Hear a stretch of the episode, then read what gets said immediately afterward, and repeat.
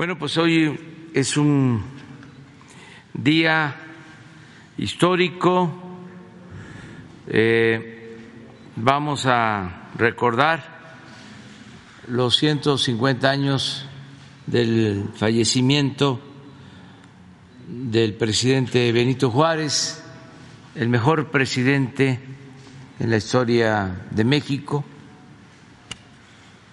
Vamos a tener una ceremonia aquí en Palacio Nacional. Eh, vamos también a reabrir el recinto eh, Juárez, todo el espacio que en Palacio Nacional está dedicado al presidente Juárez, eh, se rehabilitó y eh, se abre para visitas públicas. La ceremonia va a ser a las 11 de la mañana y están todas, todos invitados y también se va a hacer transmisión por eh, internet de la ceremonia y del el recinto. También hoy eh, vamos a transmitir, vamos a pasar un video sobre la remodelación que se llevó a cabo. Empezamos la semana como siempre, con Ricardo Sheffield para saber quién es quién en los precios este, de energéticos, pero ahora también de alimentos, porque nos importa mucho estar eh, viendo el comportamiento en los precios de los alimentos. Adelante, Ricardo. Buenos días, señor presidente. Buenos días a todas y a todos ustedes. ¿Quiénes quieren el precio de los combustibles? Tenemos la semana pasada que el precio promedio de la gasolina regular fue de 22 pesos con un centavo, eh, de la premium 23 pesos con 96 centavos y del diésel 23 pesos con 34 centavos. En esta semana nuevamente 100% de incentivo fiscal a los combustibles. No estaremos pagando el impuesto especial a productos y servicios como parte de este incentivo que da el gobierno federal por órdenes del presidente Andrés Manuel López Obrador para apoyarnos a todos eh, en mantener esos precios porque la presión continúa, una ligera tendencia a, a, la baja en los precios internacionales del petróleo. Ojalá continúe de esta forma. Si hacemos corte el 14 de julio, el precio de la mezcla mexicana de petróleo fue de 90 dólares con 87 centavos. Vamos ahora a ver cuáles fueron las tres marcas que dieron más caro en promedio la semana pasada. Fue Chevron, Winstar y Akron. Mientras que las tres que fueron aliados de los consumidores porque dieron los precios más baratos la semana pasada, Total, G500 y Orsan. Vamos a ver ahora por regiones, la más cara con el margen más alto para la gasolina regular fue la franquicia Pemex en Benito Juárez, Quintana Roo en Cancún, 23 pesos con 58 centavos por litro, con un margen de 3 pesos 34 centavos comparado con los 15 centavos de la misma franquicia Pemex que tuvo de margen en La Paz, Baja California Sur, por lo tanto un precio más bajo al público, 21 pesos con 20 centavos. Nos vamos ahora a la Premium, en donde Móvil tuvo el precio más alto en Monterrey, Nuevo León, 25 pesos con 89 centavos por litro. Estos angelitos, 3 pesos con 43 centavos de margen comparado con los 15 centavos de margen de la villita en Guadalupe, Zacatecas, por tanto un precio más bajo al público, 23 pesos con 20 centavos. Y la, en la región, eh, la región norte, perdón, la región sur, sur sureste tuvimos el precio más alto, que fue de BP en el Carmen Campeche, un precio al público de 24 pesos 99 centavos, un margen de 3 pesos con 12 centavos, comparados con los 17 centavos de margen que tuvo Circle K en Ahumada, Chihuahua, y un precio al público de 22 pesos 96 centavos. Recibimos a través de la app de litro por litro, 337 denuncias o quejas atendidas a través de 346 visitas o verificaciones. Las visitas son de carácter informal y, sobre todo enfocado al tema de precios. Y las verificaciones entramos a detalle, incluso hasta el desarmado de las bombas para verificar que no haya rastrillos. Por eso yo estoy seguro que seis se negaron a ser verificadas, algo traen adentro de sus bombas, esas que no se dejaron verificar fue en, en Tenabo, Campeche, en Veracruz, Veracruz, también tenemos en Opelchen, Campeche, en Mexicali, Baja California, en Zapopan, Jalisco y en Santiago, Tuxtla, Veracruz.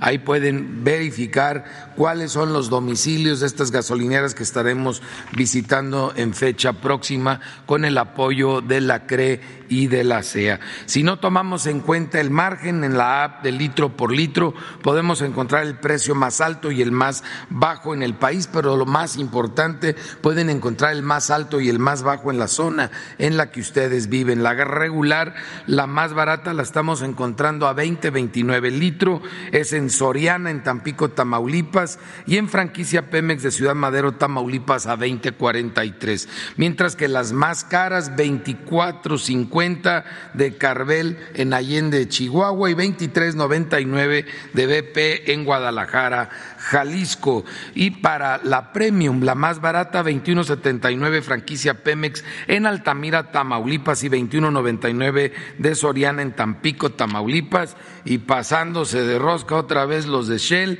a 26.79 en Naucalpan, aquí en el Estado de México, y 2650 una gasolinera de franquicia Pemex en Guadalajara, Jalisco, las más baratas del diésel 22.19 en Coatzacoalcos, Veracruz y 22.49 de franquicia Pemex en Tampico, Tamaulipas, las más caras 26.50 de Carvel en Allende, Chihuahua y 25.99 de franquicia Pemex en el 14 San Luis eh, Potosí. También seguimos verificando el tema de los sanitarios. Vamos a ver el gas LP.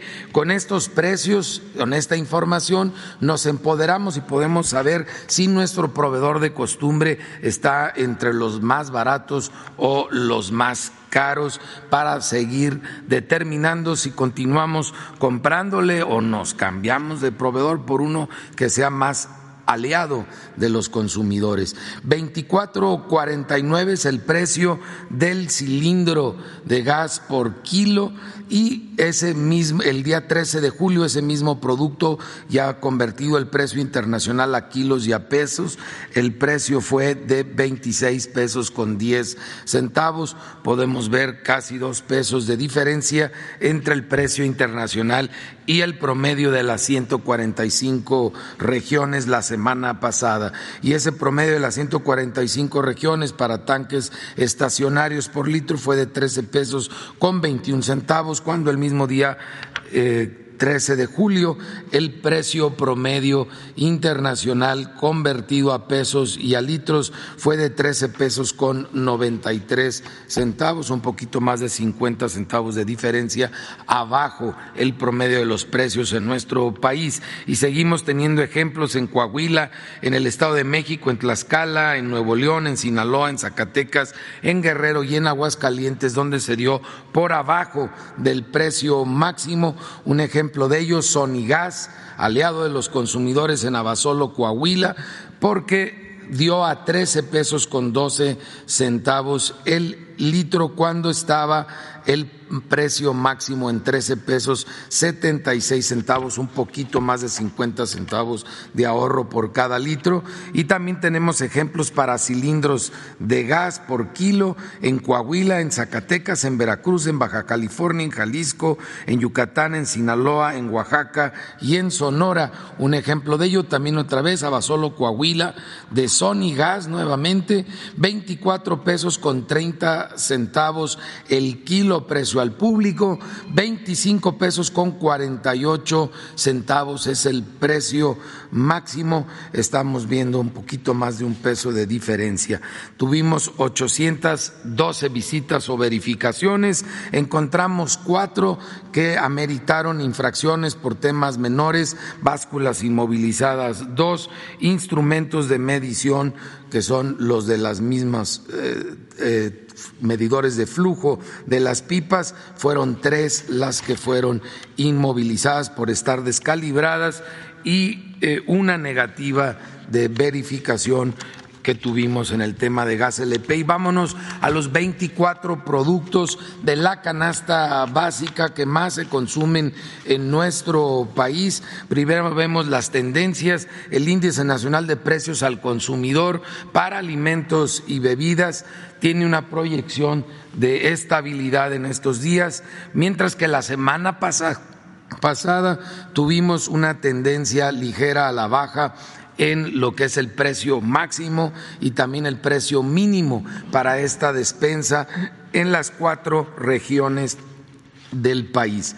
Tenemos de los 24 productos, dos son los más presionados por la inflación y han tenido aumentos, afortunadamente han tenido bajas algunos otros. Los dos más presionados es la cebolla blanca y la papa. En el caso de la papa, que se ha estado importando de Estados Unidos por primera vez con esta disposición que autorizó el señor presidente Andrés Manuel López Obrador, no había habido importación de papa, ahora la está viendo. Por eso resulta extraño que continúe subiendo el precio. Vamos a estar investigando con otras áreas del gobierno gobierno federal a fondo qué es lo que está pasando con el precio de la papa, pero tenemos buenos precios reflejados en las cuatro zonas del país. En la semana pasada el precio más alto para la zona centro lo encontramos con mis paisanos allá en León, Guanajuato, en Walmart Express, muy pasados de rosca los de Walmart esta semana que pasó, mil ochenta pesos con setenta centavos el paquete, mientras que el mismo paquete está en 939 pesos con cinco centavos en Coacalco, en el Estado de México, pero también mis paisanos panzas verdes lo pueden encontrar ahí mismo en León, en ley a 963 pesos con 85 centavos más de 100 pesos de diferencia con el Walmart Express, que no es una buena opción para comprar en esa zona, como tampoco lo es en la zona centro-norte, donde mismo Walmart Express en las Américas, en Morelia, Michoacán, tiene a mil sesenta y tres pesos con sesenta centavos el mismo, el mismo paquete que la misma cadena expende y que mencionábamos en León, y lo tienen la más barata en esta zona, en Mega Soriana de Aguas Calientes este lo tienen Aguascalientes, Aguascalientes a 990 pesos con 10 centavos el mismo paquete. Y por ejemplo, en Culiacán, Sinaloa, lo tiene Bodega Horrera en 990 pesos con 30 centavos. Buscándole siempre podemos ahorrar bastante. En la zona norte, la opción más cara es S Mart en López Mateos. Esto es en Ciudad Juárez, Chihuahua, a 1.101 pesos con 98 centavos, mientras que la opción más económica es de Merco a Renberry, una cadena regional en, en la zona norte del país. En Monterrey, Nuevo León, tiene el paquete a 887 pesos con 40 centavos. Le volvió a ganar a las centrales de abasto de la zona. Y por último, en la zona sur-sureste, el paquete de los 24 productos se encuentra más caro en la central de abastos de Villahermosa. No sé qué les pasó a los de la central de abasto? Siempre habían sido buenos aliados de los consumidores, pero ahora se fueron al más caro a mil sesenta y seis pesos con ochenta centavos, mientras que la opción más económica en esa zona se convirtió Bodega Horrera en Centro Tabasco, este mismo paquete 953 pesos con 15 centavos. Muchas gracias. Vamos a los videos. Tren Maya, reporte de avances, 18 de julio de 2022.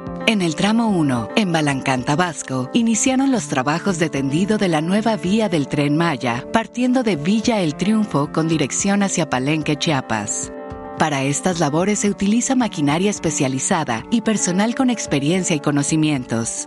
En el tramo 1 se instalarán 228 kilómetros de vías modernas y seguras por las que se desplazará el tren. En el tramo 2 avanzan los trabajos para la estación Felipe Carrillo Puerto en el municipio de Champotón, Campeche. Son acciones de cimentación, herrería y armado de estructuras, así como compactación de terraplén y preparativos para la introducción de fibra óptica y cableado eléctrico.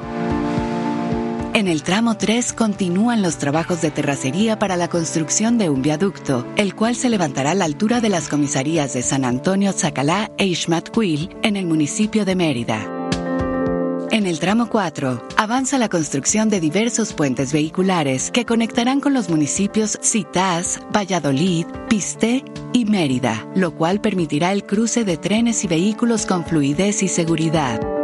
Ya van más de 114 mil empleos generados en el sureste de México por el proyecto del Tren Maya. El Tren Maya avanza.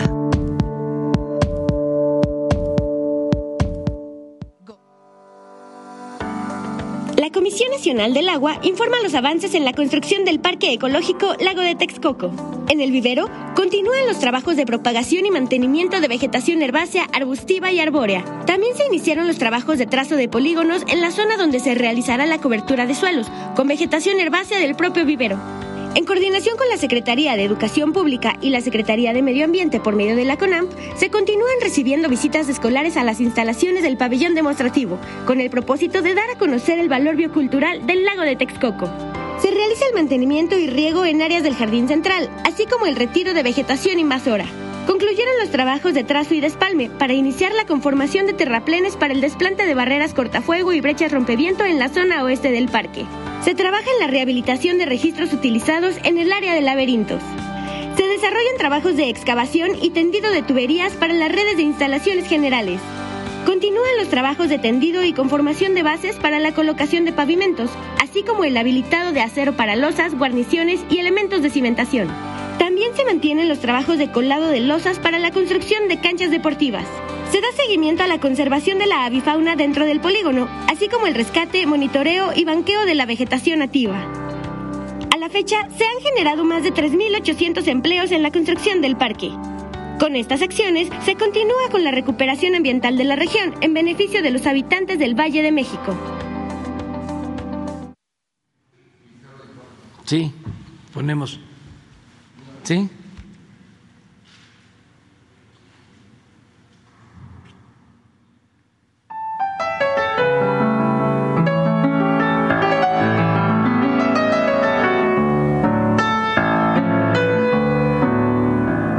Benito Juárez es símbolo de la dignidad de una sociedad que defiende su libertad y soberanía.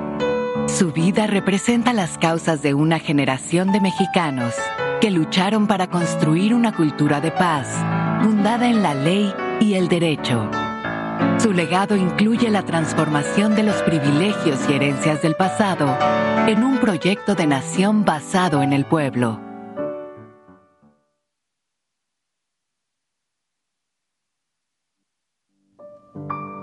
La memoria de Benito Juárez vive en Palacio Nacional.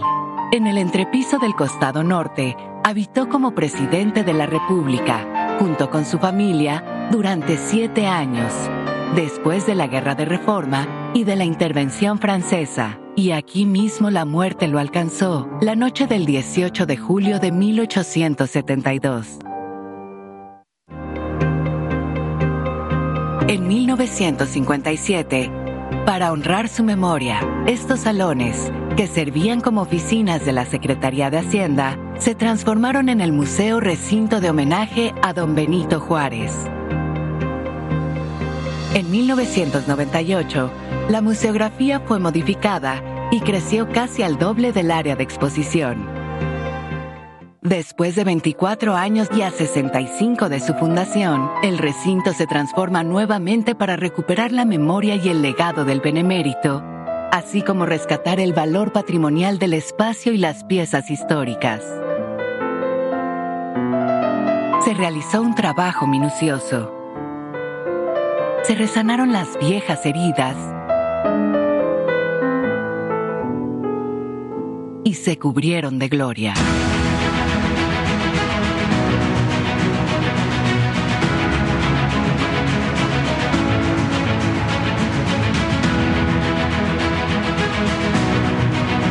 La antigua escalera de cantera que conduce a la entrada del recinto fue restaurada en su totalidad.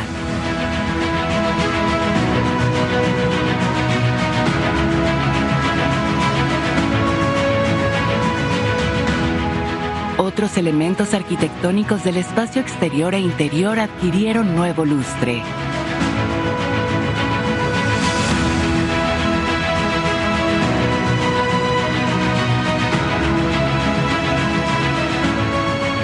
La museografía y curaduría cambiaron totalmente.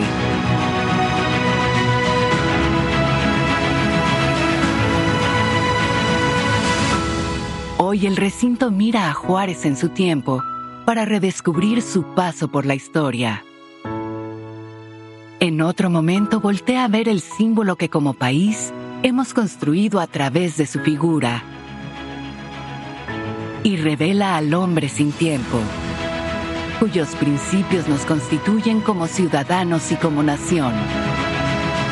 A 150 años de la partida del Benemérito de las Américas, el recinto de homenaje a don Benito Juárez se renueva e inicia otro capítulo en su historia. Es memoria viva que habita en Palacio Nacional.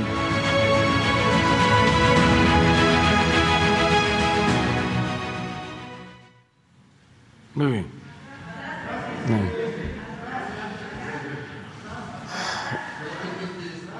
A ver, Erika, quedó pendiente, nada más, uno.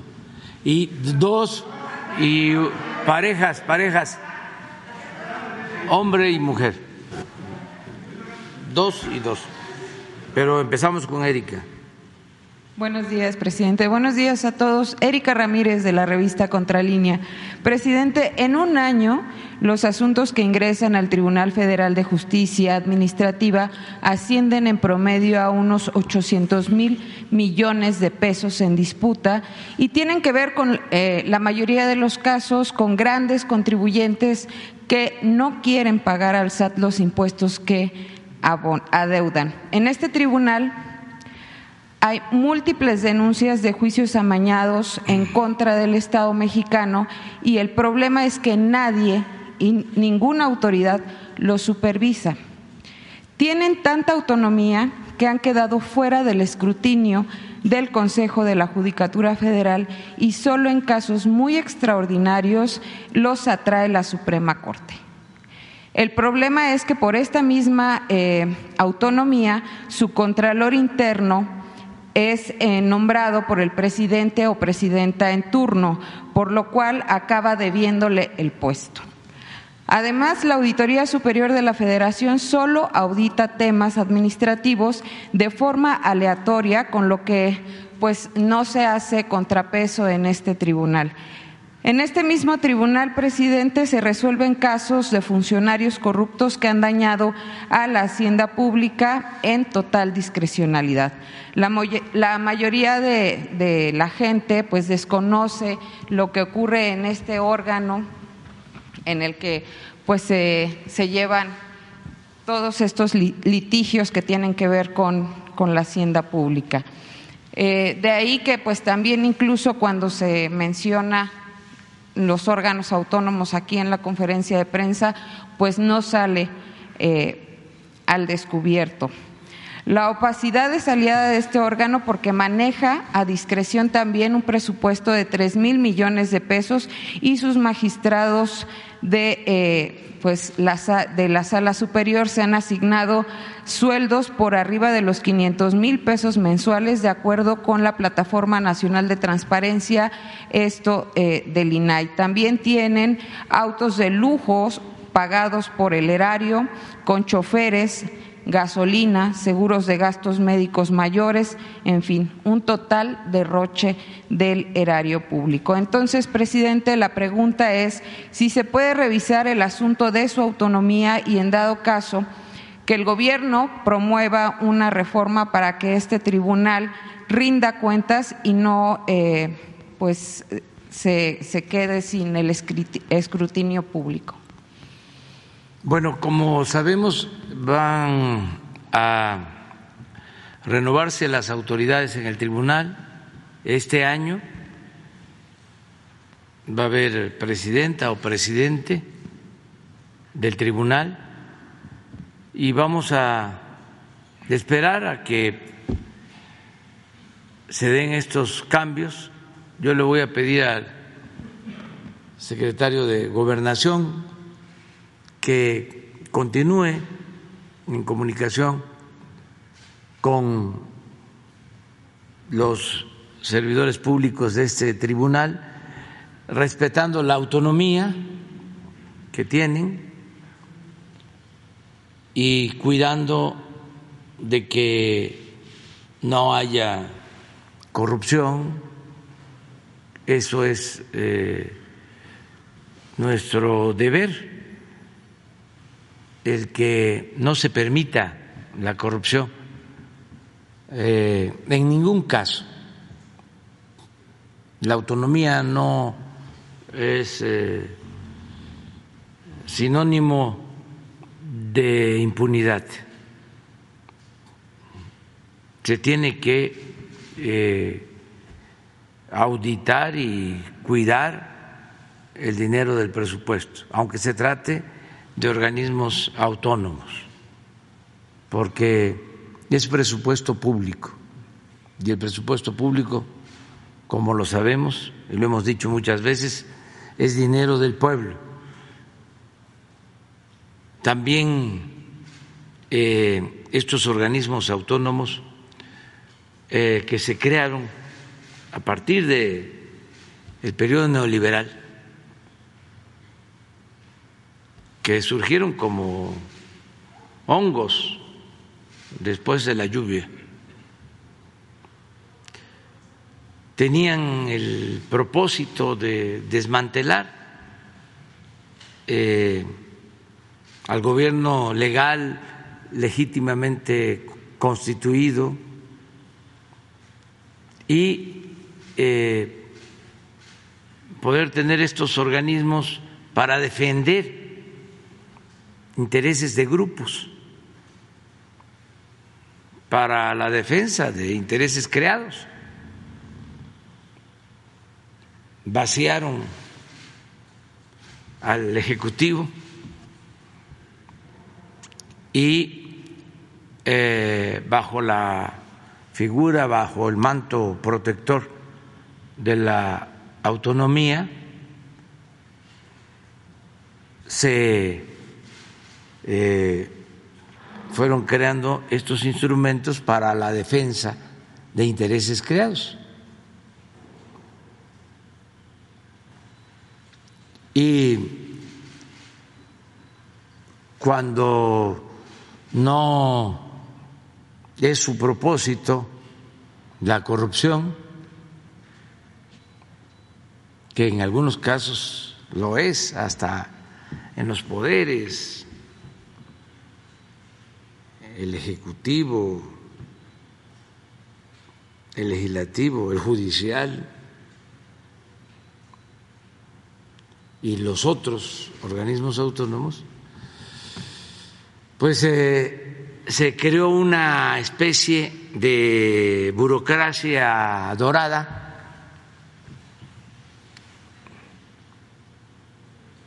con sueldos elevadísimos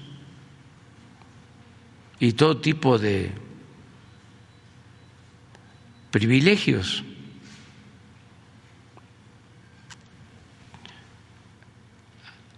Al grado que cuando presentamos la ley de austeridad y se hace la reforma constitucional para que nadie pueda ganar más que lo que obtiene el presidente, se amparan. Y hay de estos organismos muchos servidores públicos amparados que están ganando el doble. Y en algunos casos creo que hasta más de lo que gana el presidente, violando la Constitución, con argucias legaloides.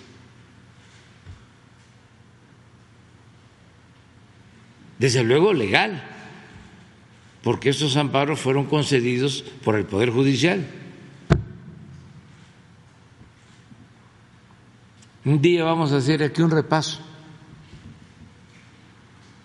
de los sueldos. Vamos a invitar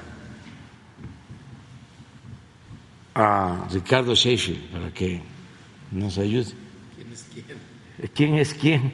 En los sueldos. En los sueldos. Sí. Ahí te lo encargo. ¿No? Sí, claro. Bueno, este, todo el gobierno, ¿cuánto gana un juez, un magistrado, un ministro, un diputado, un senador, ¿no?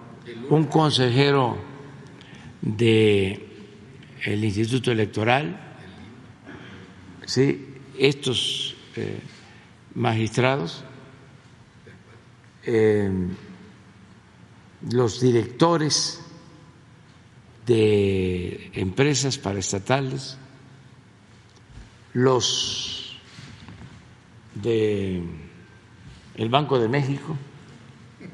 El lunes que viene. Sí, o sea, para ver cómo andamos, ¿no? Y desde luego este el ejecutivo. ¿Quiénes son los más pasados de rosca? Sí, ¿Y por qué? O sea, que eh, te apoyes en eh, abogados para que este, sepamos quiénes se ampararon, cuántos están amparados.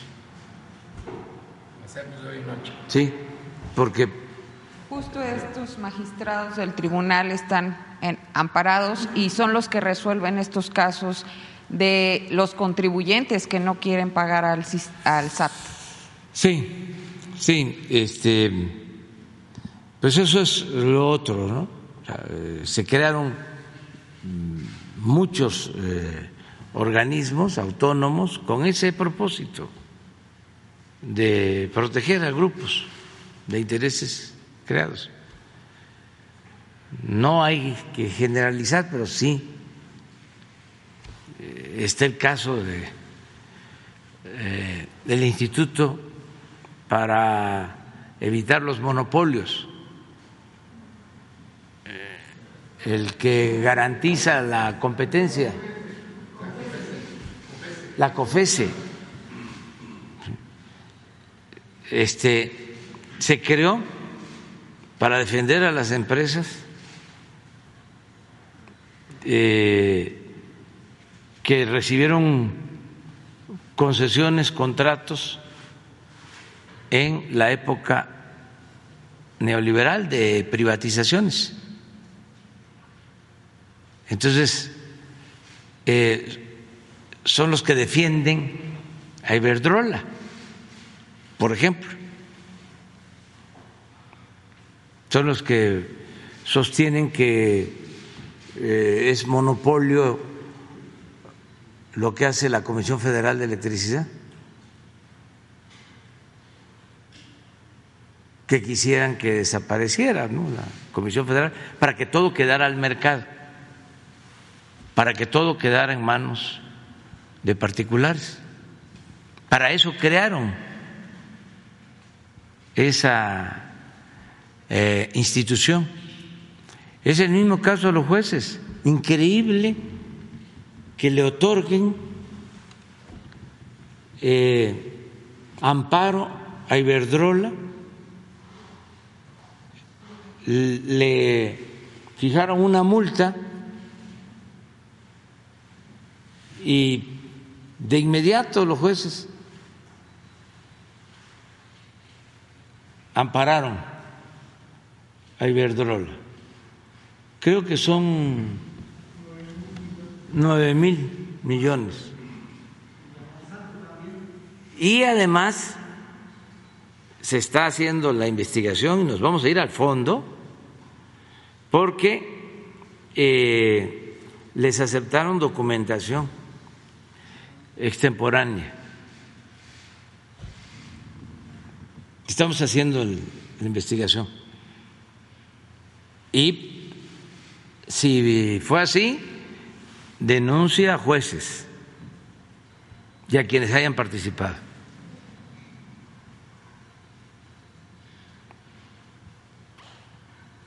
Y lo de eh, el maíz, maíz transgénico, transgénico también, transgénico también, también, este va a apelar la Secretaría de Medio Ambiente porque quieren eh, por la fuerza y por las eh, influencias y por dinero eh, imponerse. Pues no, no es así, no se va a permitir. Y eh, alegan Estado de Derecho. No, no, no, no, no, no, no. Eso no es Estado de Derecho. Eso es Estado de chueco. Presidente, en otro tema, eh, la semana pasada la Comisión Nacional del Agua emitió una alerta por sequía en el diario oficial de la Federación. Entre eh, algunos estados se menciona Querétaro.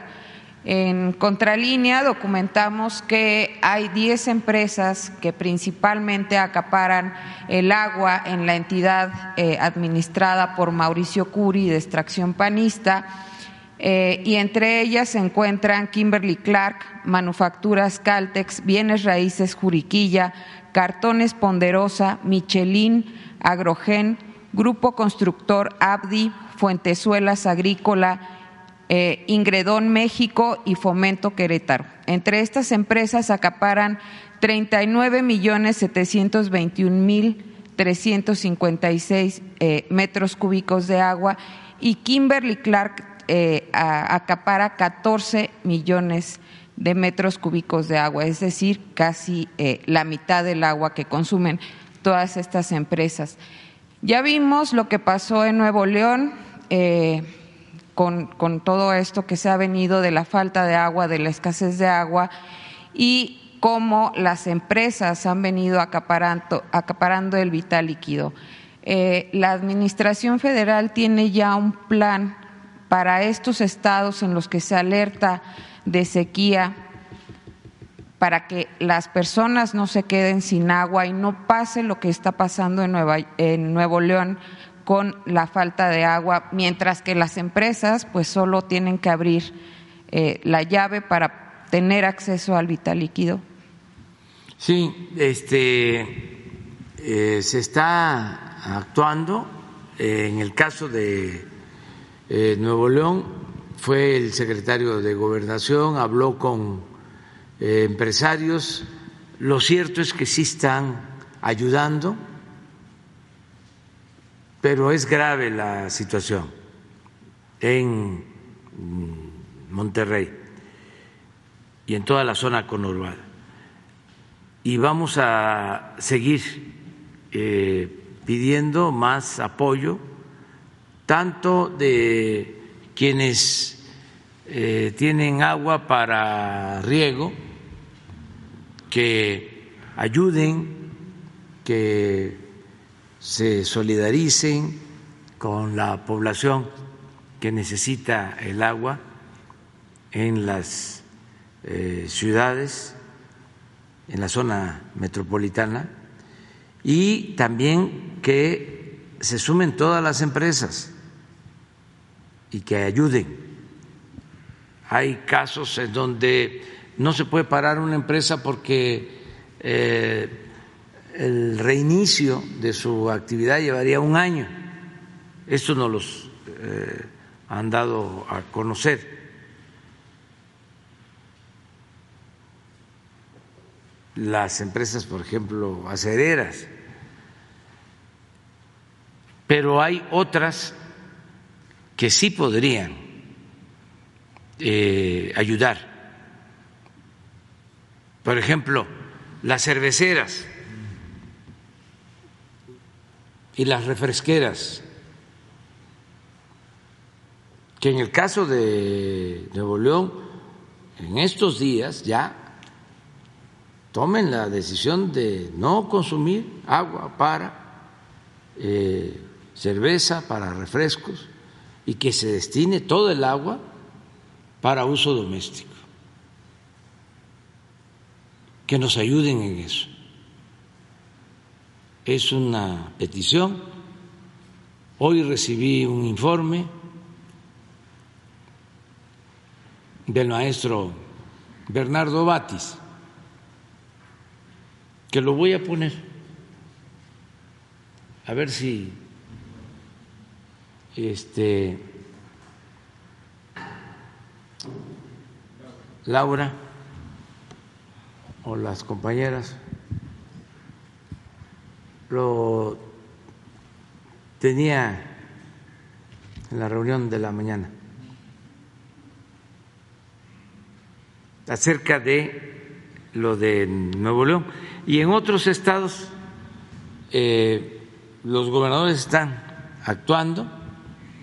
No es afortunadamente tan delicada la situación pero también eh, pensar en, en la gente. Las empresas, lo dije la vez pasada, lo repito, que tomen esa decisión van a ser apoyadas por, nos, por nosotros. O sea, eh, podemos llegar a acuerdos para que este, no se vean tan afectadas hay dos eh, empresas que eh, distribuyen Coca-Cola. Tengo entendido que una de ellas ya aportó, otra no. Entonces llamaría a todos para que ayudaran. Lo mismo en el caso de la cerveza. Y pueden decir que ya están aportando, pero si se complica más la situación, hay que seguir aportando, incluso detener la producción y dedicar todo el agua que se requiere a la gente. En Querétaro no hay eh, peligro de que ocurra esta situación? No tenemos ese, ese, ese dato. Sí hay eh, una eh, alarma, eh, alerta. Por sequía, alerta por sequía. De sequía en nueve, diez estados del país, pero no se está quedando sin agua la gente, como el caso de, Nuevo León. Ya por último, presidente, acerca de este esfuerzo que ha hecho su gobierno para en materia de justicia y que tiene que ver con personas injustamente presas, preguntarle sobre uno de los casos que lleva el Instituto Federal de Defensoría Pública, el asunto de la joven llamada Verónica Razo en este caso, en 2011, junto con su hermano Eric, fue detenida arbitrariamente eh, por la AFI, por agentes de la AFI. Eh, los dos hermanos fueron secuestrados durante algunas horas y sometidos a torturas y después presentados y acusados eh, por secuestro. Eric ya fue absuelto recientemente porque este, eh, el Instituto Federal de la Defensoría Pública demostró su inocencia, pero en el caso de Verónica no se han aceptado algunas pruebas y se encuentra, se encuentra aún privada de su libertad. En este caso incluso ya están procesados sus torturadores. Entonces, eh, preguntar si se puede revisar este asunto desde su gobierno para que se haga justicia, presidente. Sí, en todos los casos eh, los ve el secretario de, Gobernación. Lo que pasa es que son eh, trámites que hay que hacer ante jueces, o autoridades del Poder Judicial y son lentos. La verdad que no eh, hay justicia rápida y expedita. Me refiero a los procesos judiciales. Son muy lentos. Eh, y no debemos de acostumbrarnos a eso. Una gente que es inocente, que ya se probó que este, le fabricaron un delito o que lo torturaron y existen las pruebas, ¿para qué? Este, eh, está ahí detenido injustamente, es inocente. Eso debería de resolverse en un día. Pero no. Este hay una inercia y eh, son horarios de oficina, y oficios y trámites engorrosos y la gente presa inocentemente. Y en este caso su hermano ya fue absuelto, eh, que tenía los mismos cargos y que había sido también torturado. Sí, sí, pero estoy seguro que es trámite. Se fue de vacaciones el juez, y hay que esperar a que regrese. Todo esto eh, es lo que pues hay que seguir eh, combatiendo y los servidores públicos todos eh, estar para servir al pueblo y hacer justicia, no estar al servicio de grupos de intereses creados. Porque eh, un juez puede eh, amparar a un potentado a las dos de la mañana, a un sábado Pero un trámite de este tipo, eso solo en horas de oficina.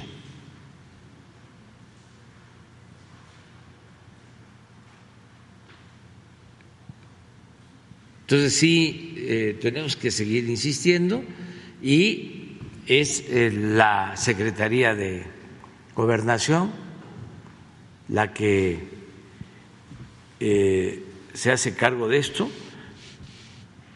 y también es un asunto que tiene que ver con las costumbres.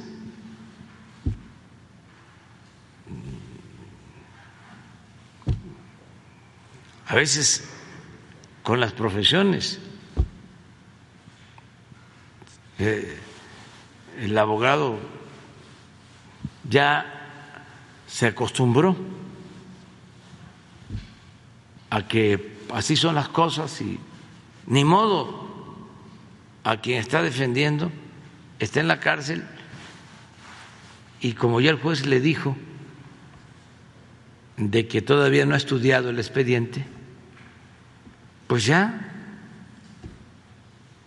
Este a dormir tranquilo, a esperar a que el juez estudie el expediente. Como que nos tenemos que avivar todos, como que son otros tiempos, y no dormir tranquilos si hay una injusticia de por medio.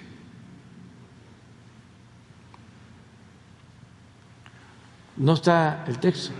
A ver. En la zona conurbada de Monterrey, el problema del agua es una tragedia colectiva. Días enteros y a veces semanas sin surtir nada o muy poco. En tiendas y súper, limitadísima la venta de agua embotellada. En cambio, cocas, juguitos azucarados y cerveza, ríos enteros. Riesgo de un drama social, enojo extremo o epidemias y muertes. Situación extrema para niños, adultos mayores y otros vulnerables.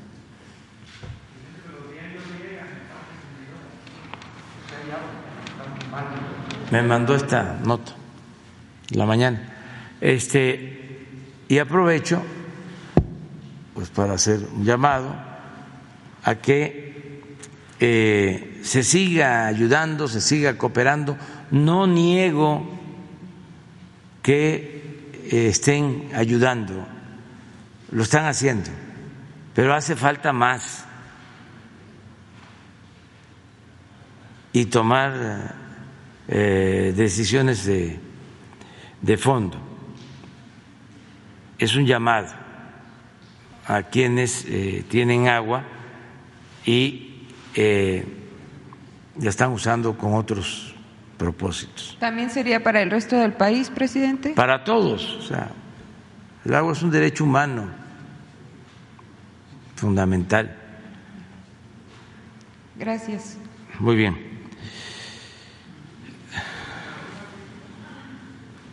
Dos.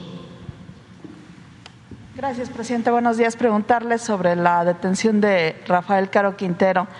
¿Qué informe le dieron? ¿Cómo lo ubicaron?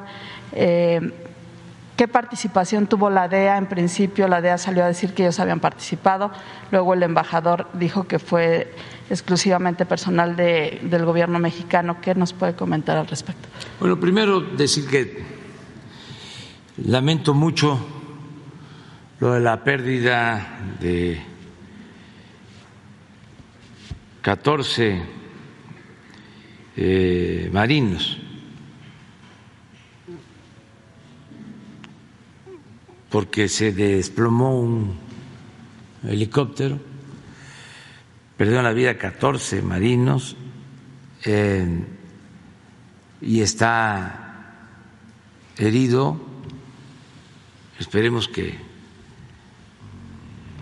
se salve, otro más. Fue una acción para detener a este señor Caro Quintero. La Marina actuó en apoyo de la Fiscalía para hacer valer para ejecutar una orden de aprehensión. Desde luego, esto implicó un trabajo de inteligencia con el propósito de que no se pierdan vidas humanas y fue un trabajo que llevó a cabo la Fiscalía con el apoyo de la Secretaría de Marina. En el caso de la participación de la DEA, como lo señaló el embajador de Estados Unidos, no tuvieron injerencia directa. ¿Pero participaron con información?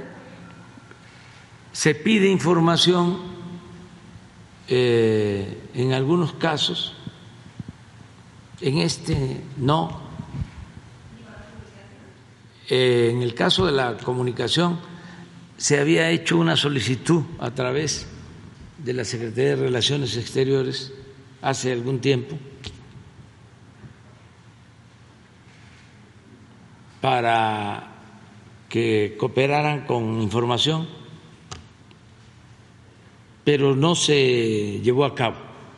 O sea, la DEA no respondió a esta solicitud de la... No, sí, ¿Sí? pero no fue posible este, que se realizara la investigación que se les estaba solicitando en este caso. Y eh, a partir de ahí y desde antes, la Secretaría de Marina de México llevó a cabo toda la investigación y la aprehensión del señor Caro Quintero. Cuando dice que no tuvo participación directa, eh, entonces ¿en qué, ¿en qué sí participó la DEA? Es que a veces participan, tienen sistemas de información y hay cooperación. Eso está establecido, está escrito cuando se requiere, pero últimamente no ha habido, no hay. Y estamos hablando de equipos, de drones, pues. No lo ubicó la DEA y le dijo a No. la Marina. No, no, no. Este, y mucho menos elementos. Ya no es como antes, pues. Pues son este, informaciones eh, no veraces, pero afortunadamente el embajador aclaró. Creo que la directora de la DEA hizo una declaración, Sí, publicó un comunicado. sí, y eso fue lo que eh, originó la versión de que habían participado y la información que me transmitió el almirante fue en el sentido de que no hubo esa participación y luego pues el, embajador de Estados Unidos aclaró. Presidente, este accidente que hubo del, del helicóptero, usted dijo que respaldó el operativo eh, de detención de Caro Quintero. Eh, hasta ahora la Marina ha dicho que, fue, que se trata de un accidente y que no hay más información que indique otra cosa. ¿Cómo participaron estos elementos que fallecieron lamentablemente en el operativo? Pues participaron, eh, fueron dos, tres helicópteros y fuera ya del área de donde se llevó a cabo la detención, a punto de llegar al aeropuerto de Los Mochis, se desplomó uno de los helicópteros.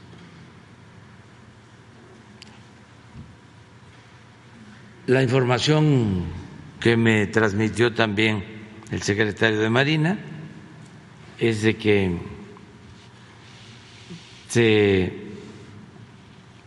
está haciendo una investigación para conocer las causas. La caja de voz, de datos que se maneja en helicópteros y en aviones ya va a ser enviada, si no es que ya lo hicieron ayer, a eh, la fábrica de los helicópteros o la fábrica de este helicóptero para que se haga la investigación. Son los únicos que tienen permitido manejar esa información y una vez que la envíen se tiene que entregar a la Fiscalía porque está abierta la investigación. O sea, se tiene que saber sobre la causa del desplome del helicóptero. Y sí eh, lo hice y lo vuelvo a repetir, es muy doloroso hayan perdido la vida este grupo de marinos en cumplimiento de su deber y abrazo a sus familiares. Ayer se les hizo un homenaje estuvieron sus familiares, yo les envié un mensaje y aunque pues son pérdidas irreparables, también les eh, planteamos que vamos a apoyarlos en todo, más de lo que se establece formalmente, porque todos ellos, todos los elementos de las Fuerzas Armadas cuentan con seguro, pero di la instrucción de que se les entrega a los familiares otra cantidad igual a la que por ley tienen derecho. Estaba en una gira, pero estoy pendiente eh, y se va a ayudar a todos los familiares. Presidente. Mande. A ver. Esta fue la ceremonia de ellas. El amor por la patria de un marino es eterno.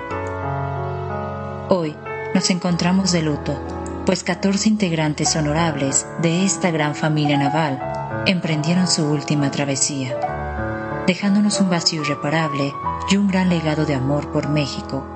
La Armada no olvida y recordará por siempre la gloria de haber tenido entre sus filas a tan excelsos marinos, cuyos nombres hoy enaltecemos en un eterno recuerdo, que sacudirá nuestras memorias al evocarlos portando su uniforme, llenos de grandeza, valor y orgullo de ser marinos.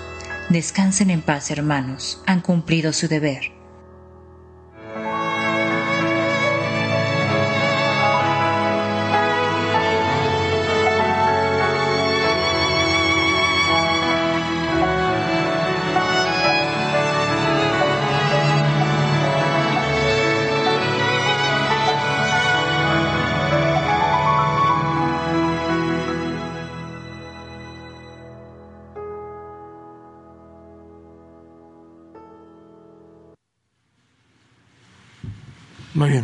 Algún cálculo de cuánto se puede llevar este proceso de extradición a Estados Unidos?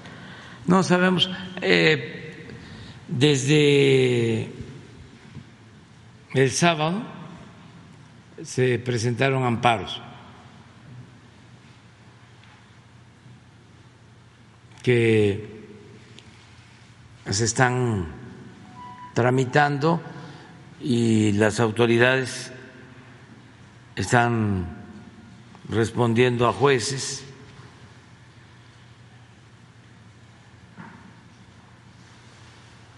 Tanto la Fiscalía como la Secretaría de Marina, pero sí este, se está pidiendo la protección del señor Caro Quintero mediante el recurso de amparo. Entonces se está viendo el proceso, se va a actuar, desde luego, como siempre, de manera legal.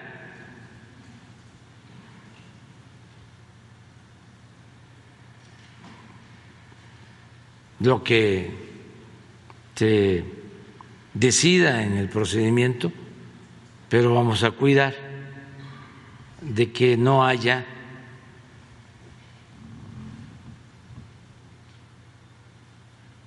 corrupción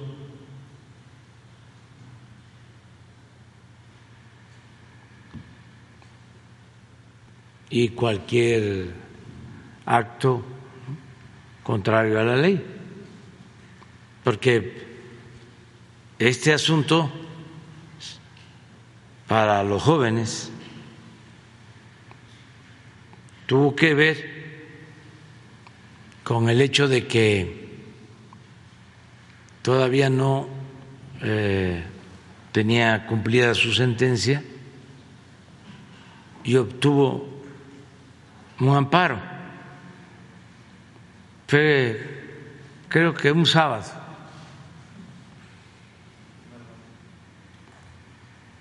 2013. Y ya cuando sale y se anuncia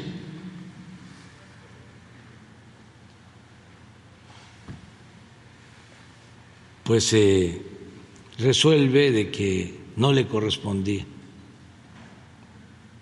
la libertad, que tenía que continuar detenido. Pero ya se le había liberado.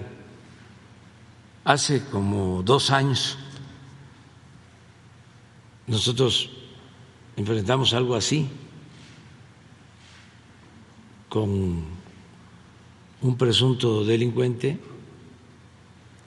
también famoso. Entonces llegó un sábado la orden para liberarlo. Bueno, un periodista de estos de el régimen de corrupción, Rima Palacio, salinista, eh, todavía no sucedían los hechos, es decir, no se dejaba en libertad y ya había publicado una columna diciendo que habíamos liberado a esta persona. Increíble.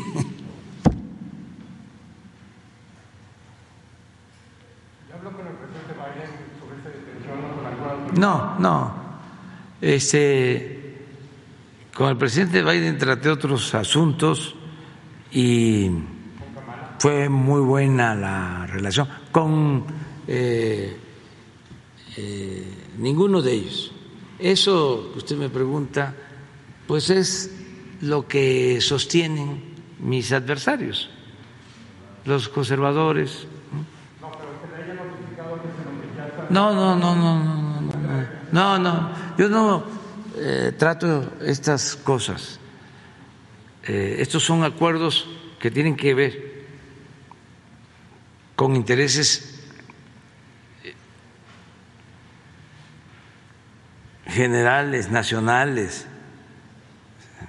Un presidente de México no puede eh, ir a tratar con un presidente de otro país el asunto de un presunto delincuente. Eso a lo mejor lo hacían antes. Nosotros no. Aquí eh, hay la decisión de que se haga valer un auténtico Estado de Derecho y que al margen de la ley nada y por encima de la ley nadie. Estado de Derecho. Y las instituciones tienen que cumplir por su responsabilidad. Entonces, no son negociaciones en oscurito con nadie. No, no, no, no, no. no. Usted, ah, no, no, no, y no tiene por qué hacerlo. Es el trabajo de cada quien.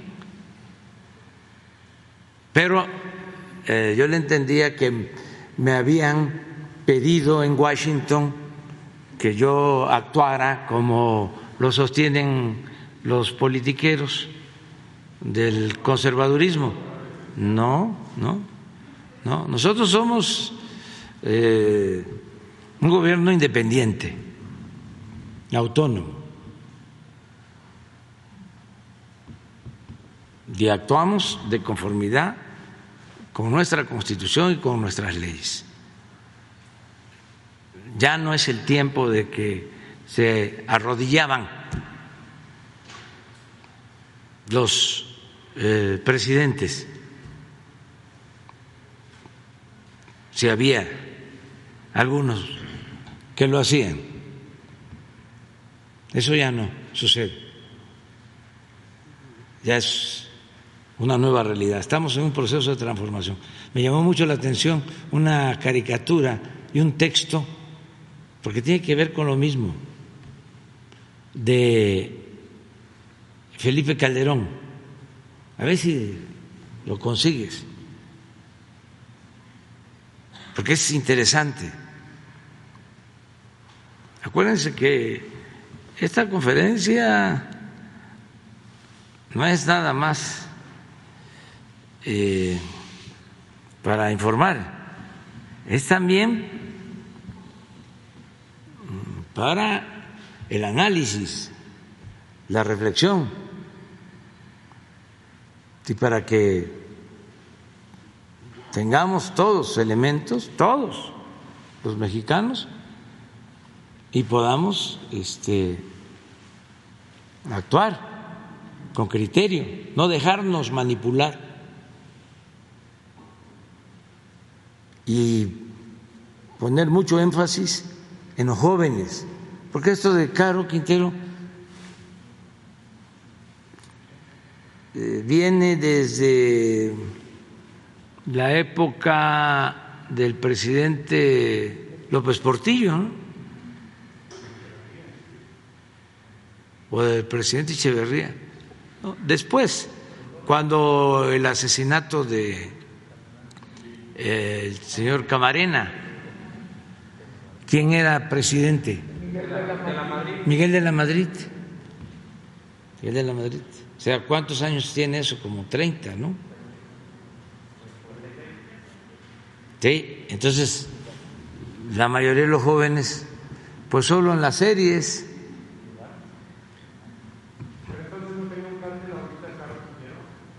No sabemos eso, es este un asunto de la Fiscalía y de, de las autoridades competentes.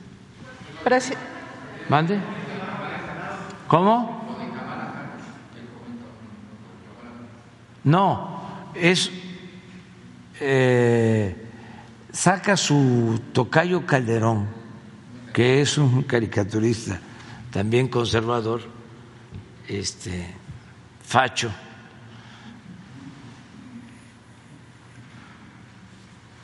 Este panista de siempre, pues, saca una caricatura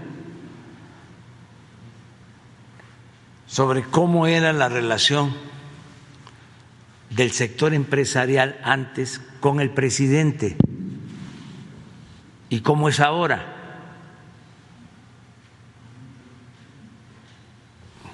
Y es interesante.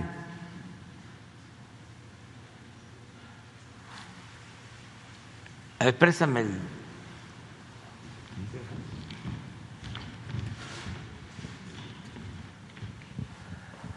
Este se supone que era un presidente del PRI, ¿no?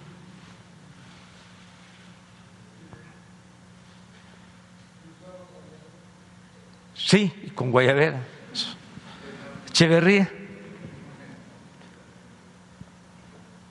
Y estos son empresarios y le dicen, así no, señor presidente.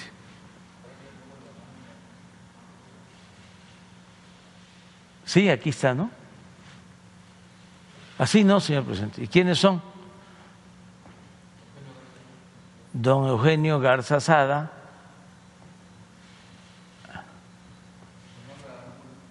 Fernando Aranguren, Andrés Marcelo Sada y Manuel Cloutier. O sea, en aquellos tiempos que se le enfrentaban al presidente, eso es lo que da a conocer, ¿no? Así no. Y ahora, aquí estoy yo, porque aquí está este, la M y mi dedito, miren.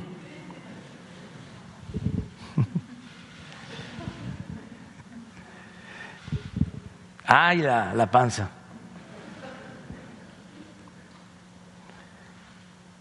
Entonces dice el caricaturista, así sí, señor presidente, ¿no? Ya están este, está un empresario arrastrado, ya no es como antes, pues, ¿sí? Y él dice que ni qué. O sea, es una crítica a los empresarios de ahora, porque no se enfrentan lo que se le olvida al caricaturista que el gobierno no es de empresarios, el gobierno es del pueblo.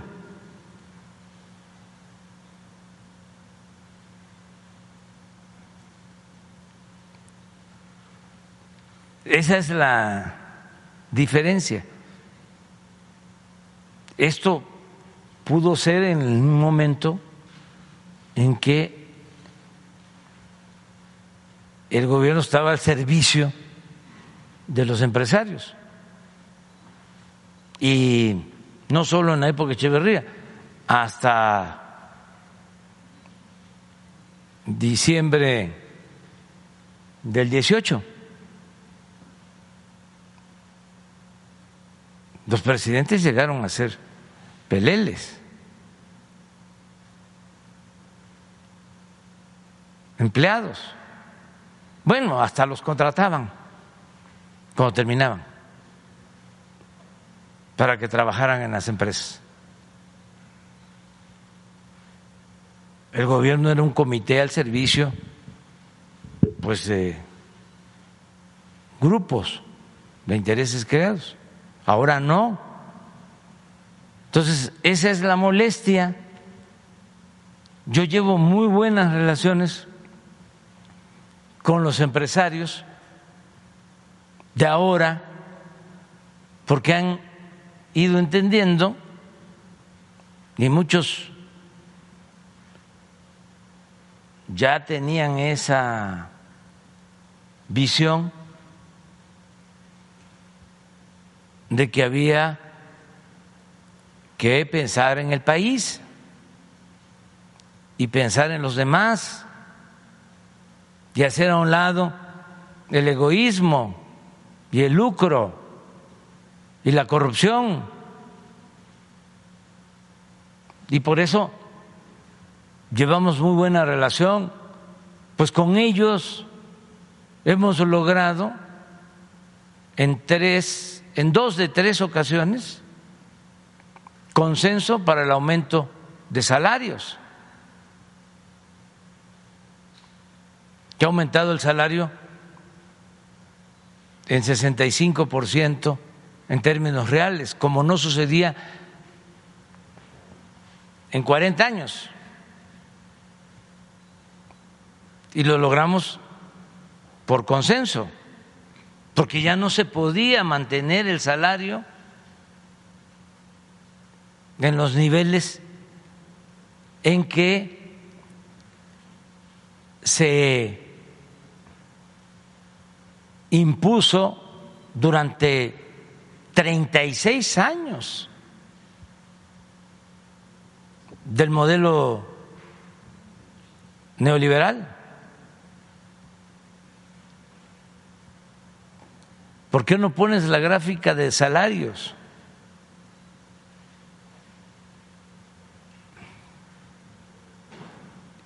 Entonces, esa es la molestia del caricaturista pero no es el caricaturista. Así piensan millones. Es el pensamiento conservador. Y en una democracia, pues está permitido esto. Y tenemos que garantizar el derecho a disentir, pero no lo voy a dejar pasar. lo tengo que explicar.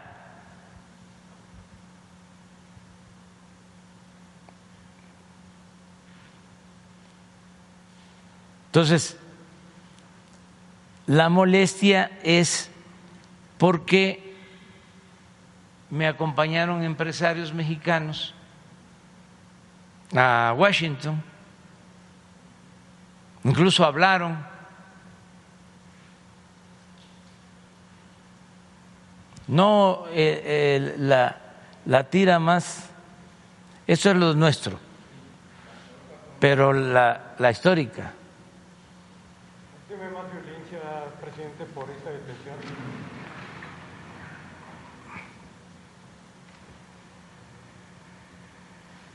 Entonces, con ellos, con los empresarios, logramos esto. Con los empresarios logramos una modificación eh, a la ley para que se les garantice el reparto de utilidades a los trabajadores. De un año a otro pasó de 100 mil millones de dólares, de pesos, el reparto de utilidades a 200 mil. millones de pesos. Y lo logramos con los empresarios actuales. Tercera cosa que se logró con ellos, que participaran aportando más a las cuotas de Afores.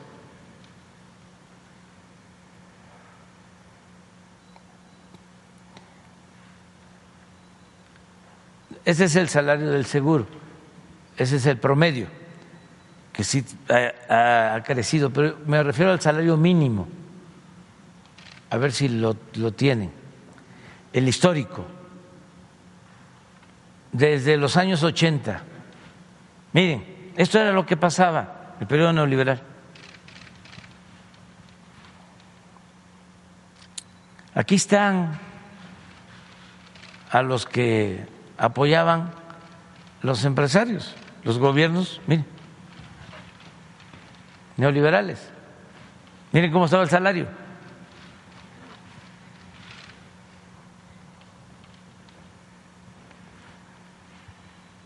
De los más bajos del mundo, una vergüenza. Y esto es lo nuestro, que me da mucho orgullo. Ah, pero regresa la caricatura y arriba de la caricatura pone Calderón un texto que es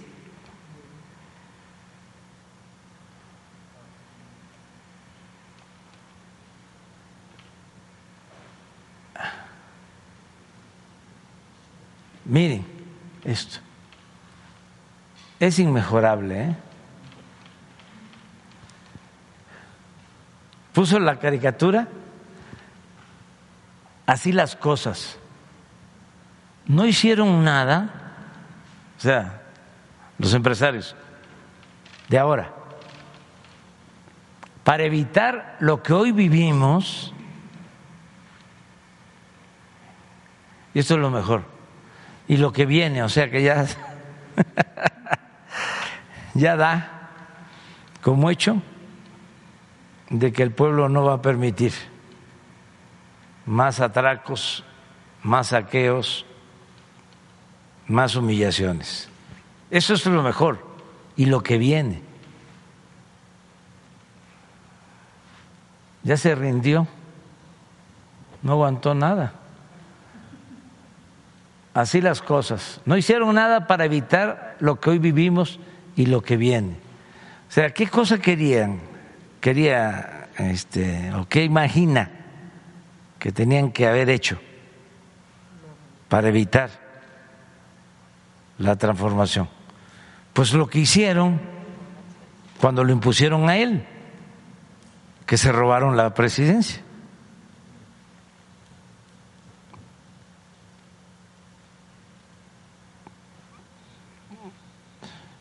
Todo el sector empresarial de ese entonces, Claudio X González y todos, que pagaron publicidad en los medios cuando tenían el control absoluto de los medios de comunicación, sobre todo de la televisión, que pagaron para eh, financiar la guerra sucia en contra mía, lo del peligro para México.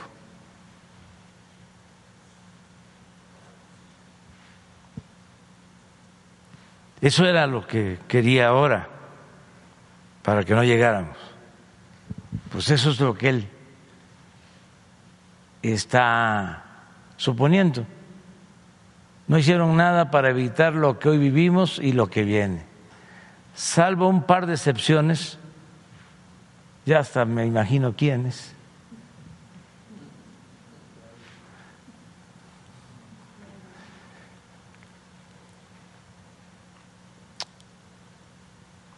Son una bola de cobardes. su avaricia, codicia, codos. Les faltó cicateros. Y cobardía permitió y estimula que esto ocurra.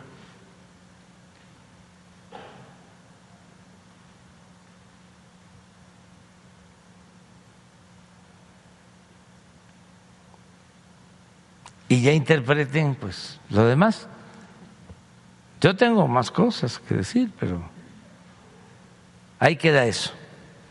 Presidente, eh, preguntarle sobre, ya nada más sobre el tema de Caro Quintero. ¿Usted está de acuerdo con la extradición y se entiende que él operaba ahora en la zona de Sonora si no se prevé un repunte de violencia después de esta detención? No creo que, este, que haya eh, más violencia en esa región. Este, no sé exactamente eh, sobre sus actividades.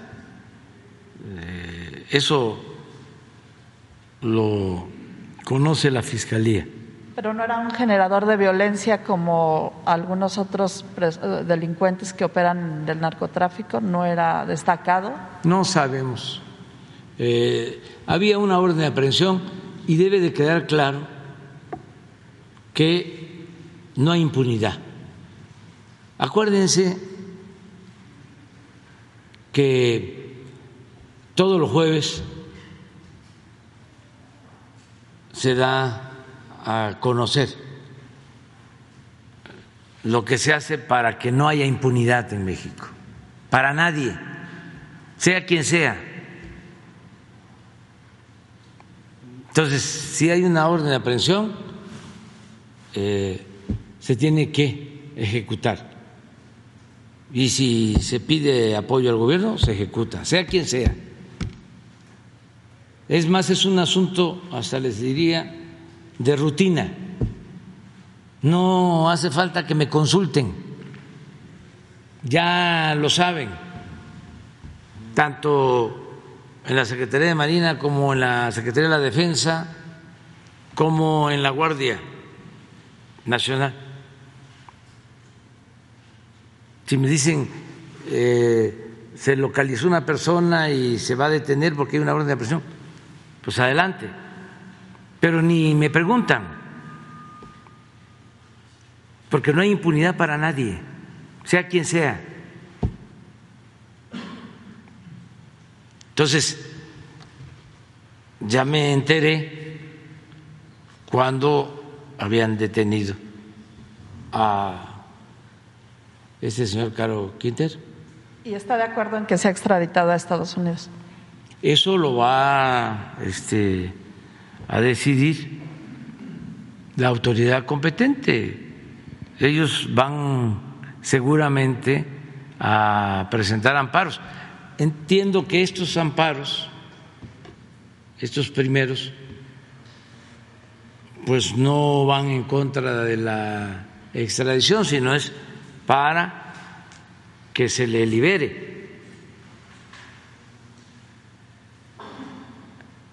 Eh, esgrimiendo de que eh, hubo errores en el procedimiento. Entonces la autoridad va a decir o va a contestar cómo fue que se llevó a cabo el procedimiento legal, que entiendo pues fue de acuerdo al procedimiento establecido. Pero eso es. Y no hay impunidad para nadie.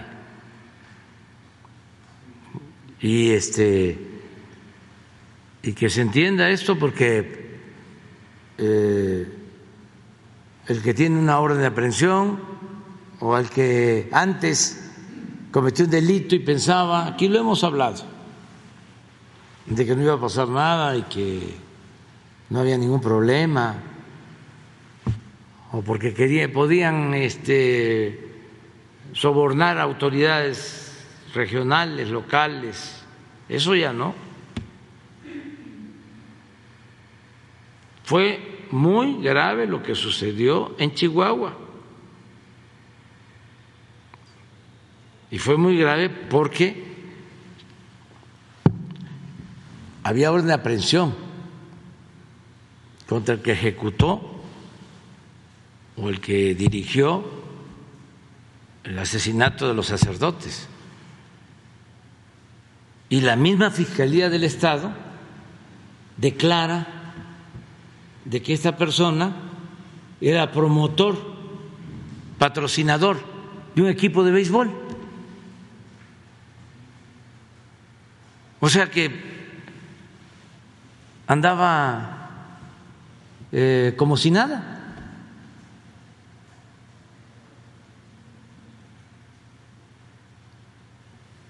Eso puede suceder en tanto el gobierno federal no sepa que hay estas cosas, pero si nos enteramos, no podemos nosotros ser cómplices.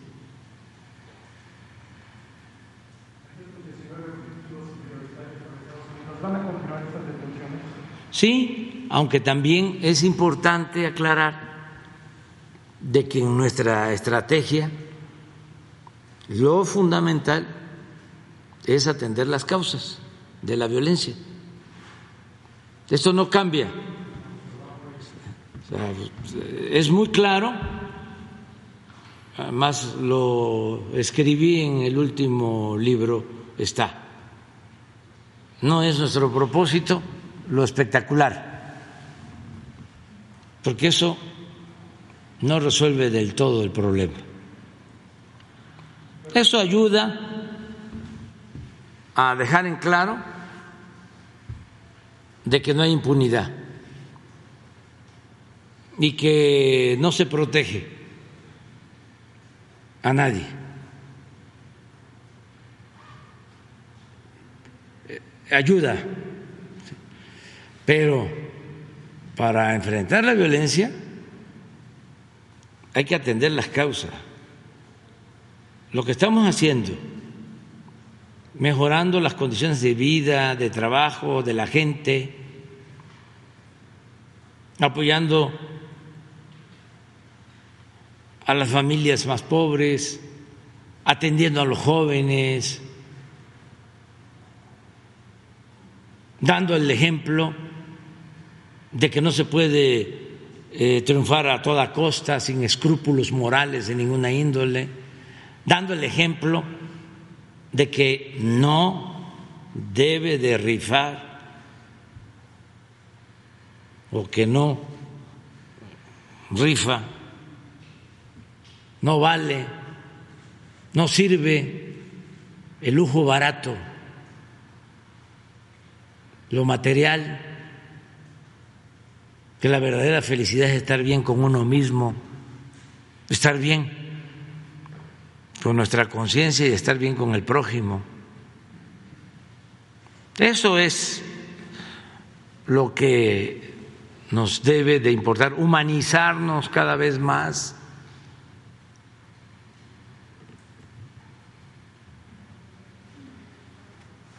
No optar por el dinero, como si el dinero fuese Dios.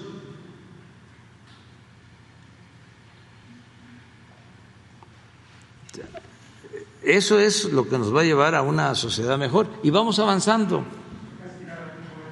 Y vamos a y castigar al que, al que cometa un delito.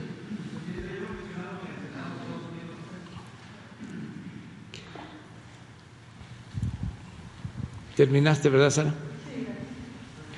Buenos días, presidente. José Manuel Fuentes de Capital 21. Eh, la primera pregunta que le quiero hacer es si se abordó el tema del periodista Julian Assange con su, con su homólogo estadounidense Joe Biden. Sí, le dejé una carta al presidente eh, Biden sobre Assange. ¿En qué consiste esa carta, presidente? ¿Nos podría decir? Pues eh, explicándole de que no cometió ningún delito grave a Sánchez.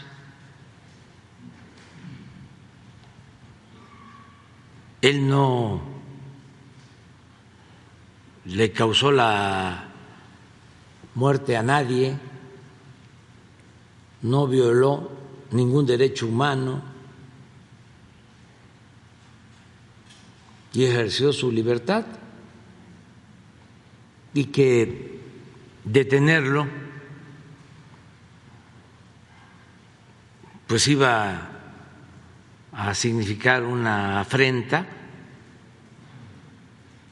permanente a la libertad de expresión ya la libertad y le explico que México ofrece eh, la protección y el asilo a eh, Julián Assange. ¿Y ya recibió alguna respuesta? No porque tengo que ser respetuoso, tengo que esperar a que este, lo analice y se den los tiempos. Lo que sí puedo comentarles, ya lo he dicho, pero como después de, de la gira a Estados Unidos vino el fin de semana, no hemos hablado mucho, eh, a lo mejor eh, me ha faltado explicar que el trato que recibimos del presidente Biden y de la vicepresidenta Kamala Harris fue de mucho afecto y de mucho respeto hacia México. Eh, se portaron muy bien eh, y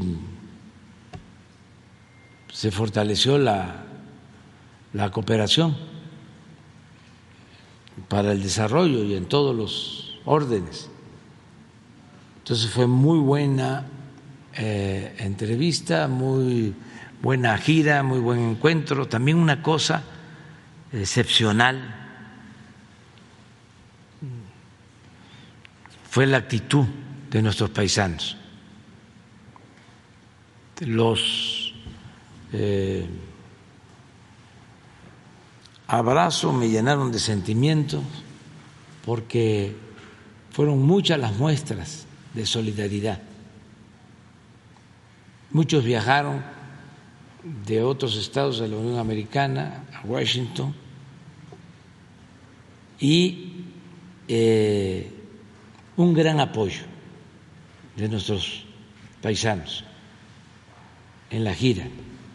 Todo esto eh, sucedió y sí tratamos el asunto de eh, el periodista Sánchez. Presidente, otra pregunta. Después de su gira de trabajo por los estados de Baja California del Sur, Michoacán y Veracruz, ¿nos podría decir cómo van los avances de las plantas de fertilizantes? Sí, fue una muy buena gira eh, ahora porque nosotros tenemos como propósito el que se logre la autosuficiencia energética. Y en eso vamos bien. El año próximo yo espero ya que dejemos de comprar las gasolinas y el diésel en el extranjero. Ya vamos a ser autosuficientes. Eso nos ayuda mucho, ya nos está ayudando.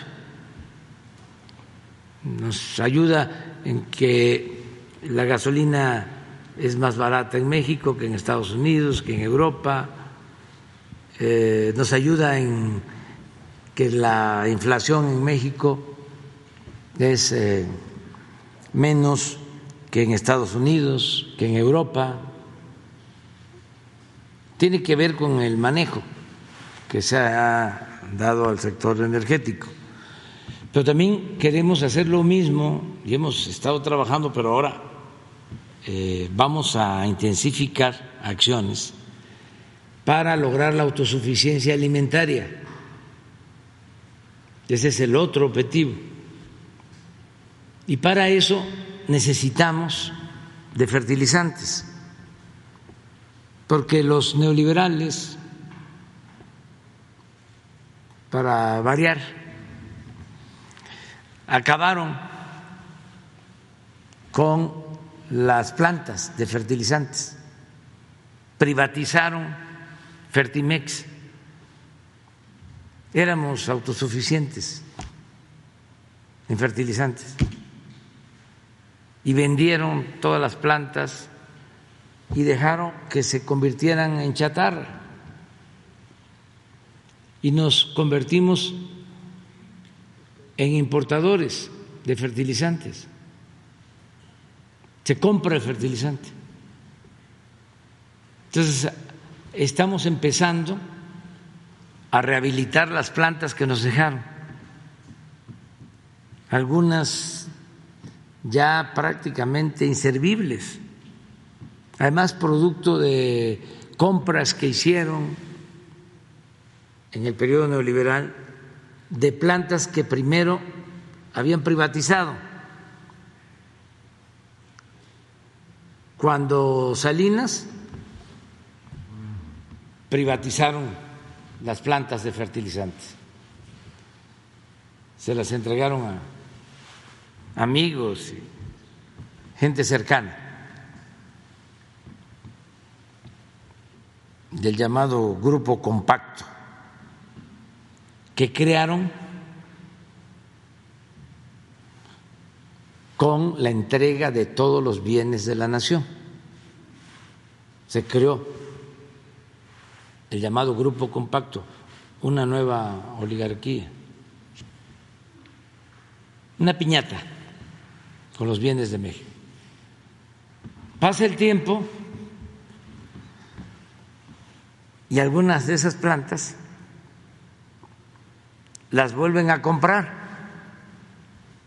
O sea, son privatizadores y al mismo tiempo estadistas, perdón, estatistas.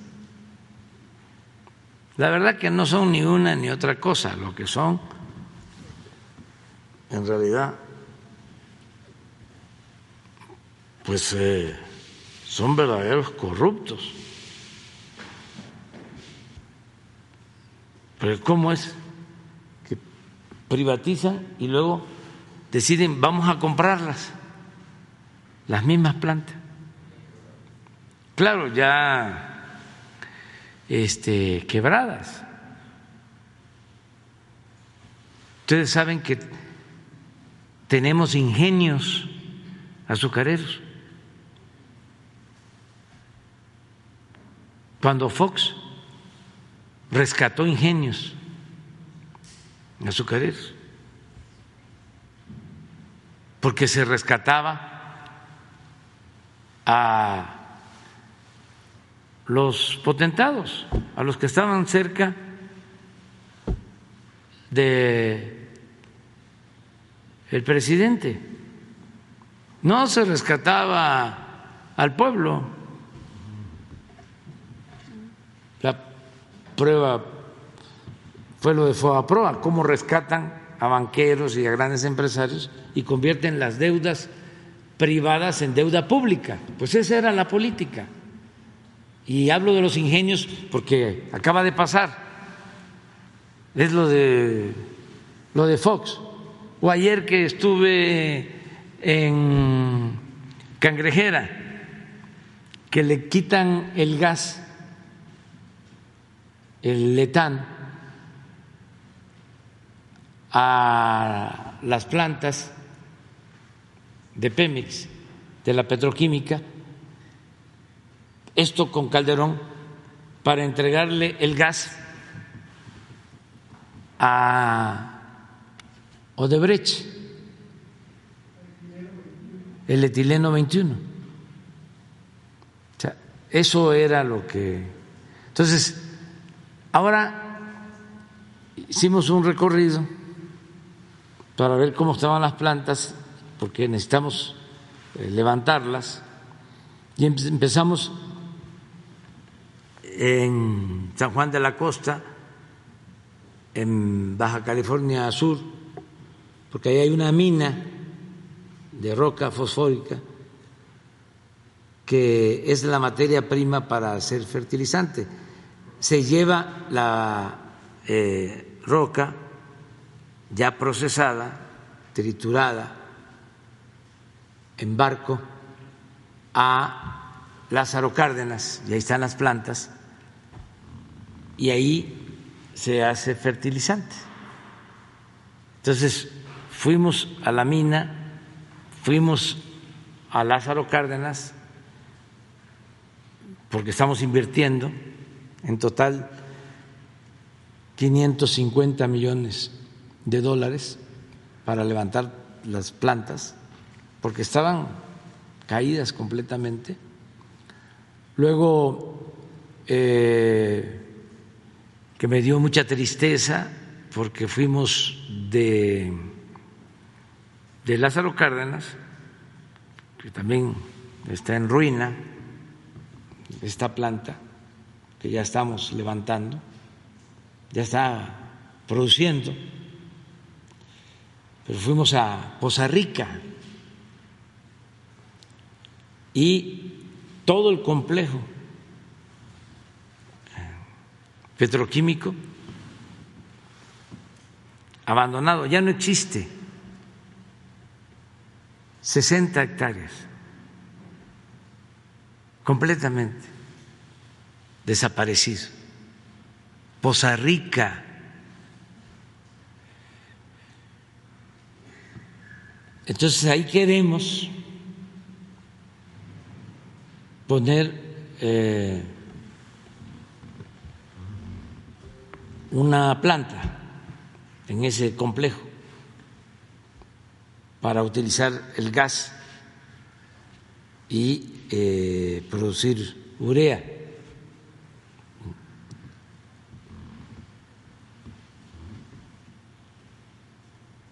Y la gente pues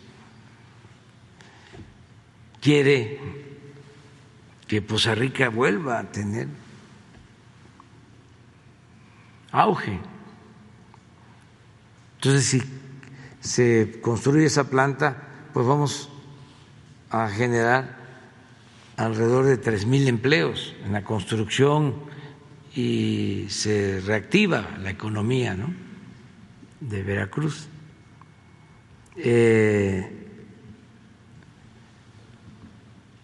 luego nos fuimos a los complejos, a Pajarito, a Cangrejera, el complejo de Cosoliacaque, también para lo mismo,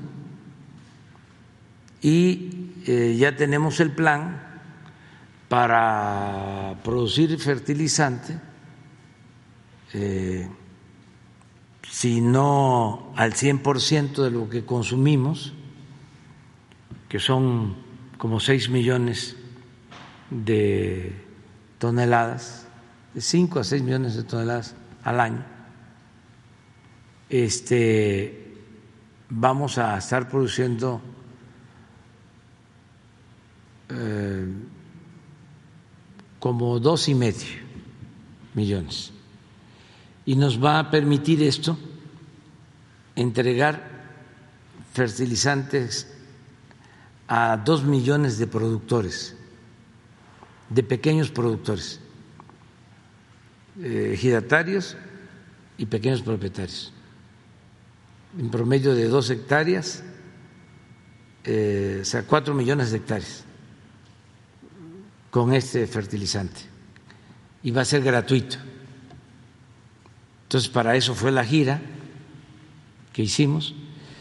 Eh, como estamos reparando las plantas, con esta inversión de 550 millones de dólares y viendo la posibilidad de construir la nueva planta en Poza Rica. Este, en tanto tenemos capacidad para eh, abastecer a todos los productores.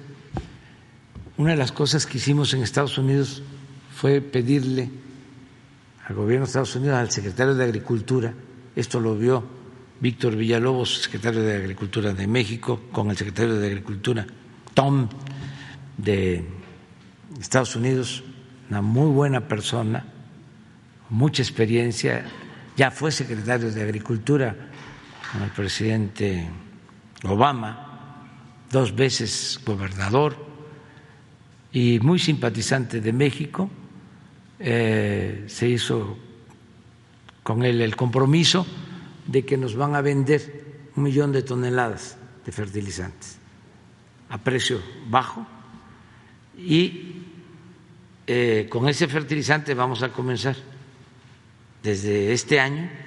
Ya estamos entregando fertilizantes, ya eh, puedo decirles que el estado de Guerrero ya tiene su fertilizante, todo el estado de Guerrero porque ahí es para todos los productores. Y ya estamos entregando fertilizantes en Oaxaca y en Chiapas y se está avanzando, pero se va a ampliar a todo el país el programa. Todo el país. Entonces, con ese millón de toneladas de fertilizante que nos van a vender de Estados Unidos a precios bajos, que nos van a ayudar, es parte de la cooperación, eh, vamos a iniciar eh, la entrega desde este año, porque lo que queremos es eh, prevenir. Si es cierto el dato de Ricardo de que están bajando los precios. Afortunadamente mm, está deteniéndose lo de la inflación en los alimentos, pero no podemos confiarnos para que no nos falten los alimentos. Hay que producir. Ah, pero quedamos acá. Me mencionaron. Ya lo vemos ahorita. ¿Qué dijo? Ayudó, ¿no? No, ay, ay, nanita. Buenos días, presidente Vicente Serrano, conductor de Sin Censura. Eh, quisiera hacer una aclaración primero porque el, el perdón, el, mentiroso de Carlos Alarraqui en su espacio dice que le fui a hacer porras, a echar porras a, Washington. Seguramente ardido porque fuimos los medios independientes, los youtuberos, los de abajo, que estuvimos cubriendo a la gente de a pie. Y después de que usted salió allá en el, Hotel Lombardi, eh, eh, a la ventana, pues nosotros nos dedicamos a entrevistar a la gente y la señora, por ejemplo, Meldy Medina, que viajó tres horas con su traje típico, eh, estaba llorando. Yo le preguntaba por qué. Porque no nos habían volteado a ver nunca antes como el presidente. Déjeme sacar la matraca, presidente, nótese mi sarcasmo en, en honor a la Raki, para decirle que no encontramos eh, si acaso muchas personas que estuvieran eh, críticas o en contra de su visita y de lo que proponía. Y en ese sentido, presidente, eh, de las cosas que yo platicaba con ellos es, ¿habrá manera de reconocerles lo de las remesas, lo de ser héroes y heroínas? Por ejemplo, solo como ejemplo, con matrículas consulares, si no gratis, que creo que podría ser un, un pues un dejo de, reconocimiento para, ellos. Eh, ese tipo de, de, situaciones desde los consulados que desde donde siguen existiendo quejas. Y por otro lado, presidente, ¿qué tan atrevido vio a Joe Biden? Porque usted hablaba de tomar decisiones atrevidas. Y yo quiero puntualizar que Joe Biden fue el vicepresidente de Barack Obama y en su momento Barack Obama fue el deportador en jefe. Si en determinado momento pierde las elecciones Biden, no me quiero meter en temas electorales, ¿cómo pasará la historia? Porque no ha cumplido con la comunidad migrante. ¿Qué tan atrevido lo vio, para serle sincero, esa comunidad que fue a respaldarlo a Washington en el tema de la reforma migratoria? Si está comprometido, si está atrevido, le va a alcanzar el tiempo. Y, también se lo pregunto porque del lado de Trump ya empezó también esta narrativa de los violadores, los asesinos, nos mandan lo peorcito, presidente. Bueno, en el caso de los eh, migrantes tenemos que buscar la forma de ayudarlos, o mejor dicho, de seguirlos ayudando, seguirles agradeciendo. Eso es lo menos que podemos hacer por ellos, seguirles reconociendo que son seres excepcionales, que estamos muy orgullosos de ellos, porque la verdad, y qué bueno que mencionas acerca del periodismo de ustedes, de las entrevistas, sería extraordinario el que pudiéramos hacer con la colaboración de todos un documental sobre los migrantes de hoy, de ahora, lo que hacen los mexicanos en Estados Unidos. Un buen documental de cómo trabajan, eh, cómo no pierden sus tradiciones, sus costumbres, cómo se reúnen entre ellos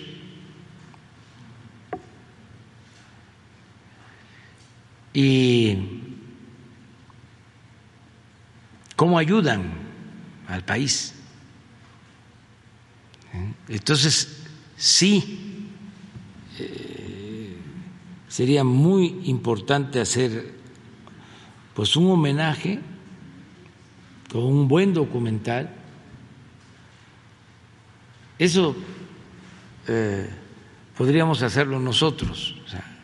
Si me permite levantar la mano y ofrecer eh, lo poco o mucho que se pueda contribuir para hacer precisamente ese documental, presidente.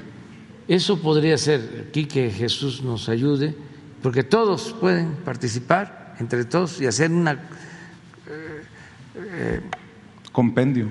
Sí, una sí recopilación de todas las experiencias, acopio de las experiencias y en dónde están, a qué se dedican,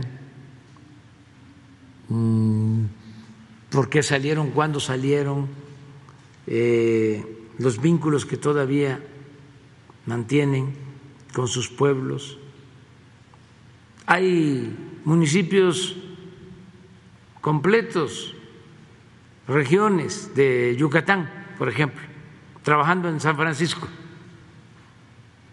Presidente, por cierto, perdón que, no lo quiero interrumpir, pero le había dicho aquí en la mañanera que iba a ir a Cerro Verde, Oaxaca, de donde salieron algunos de los migrantes que fueron encontrados en el tráiler de San Antonio.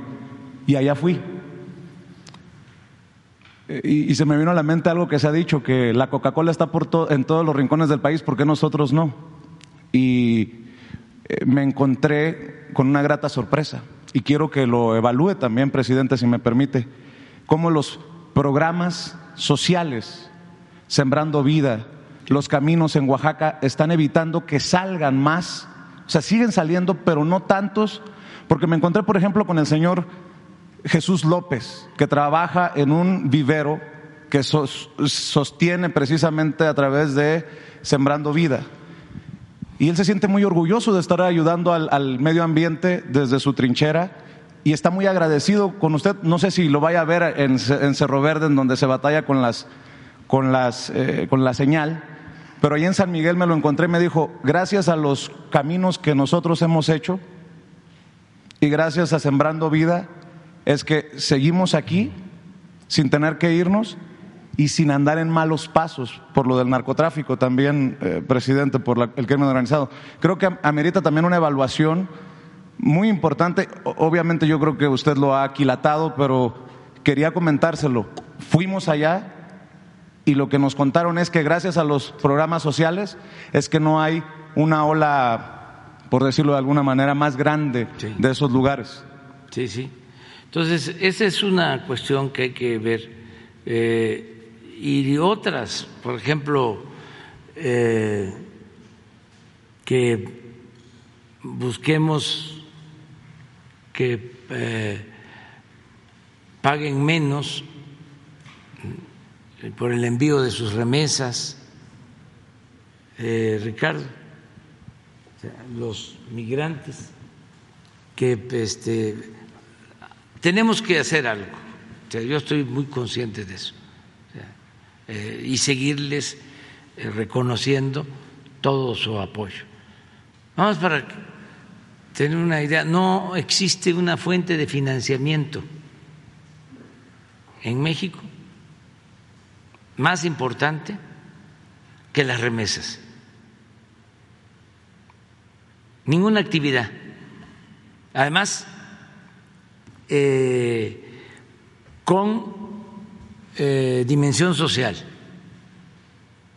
porque puede ser que la industria automotriz represente más dinero, pero eh, ¿cuántos empleos? Claro que nos importa la industria automotriz y la industria de autopartes, ¿sí? pero eh, ¿cuánto dinero se queda?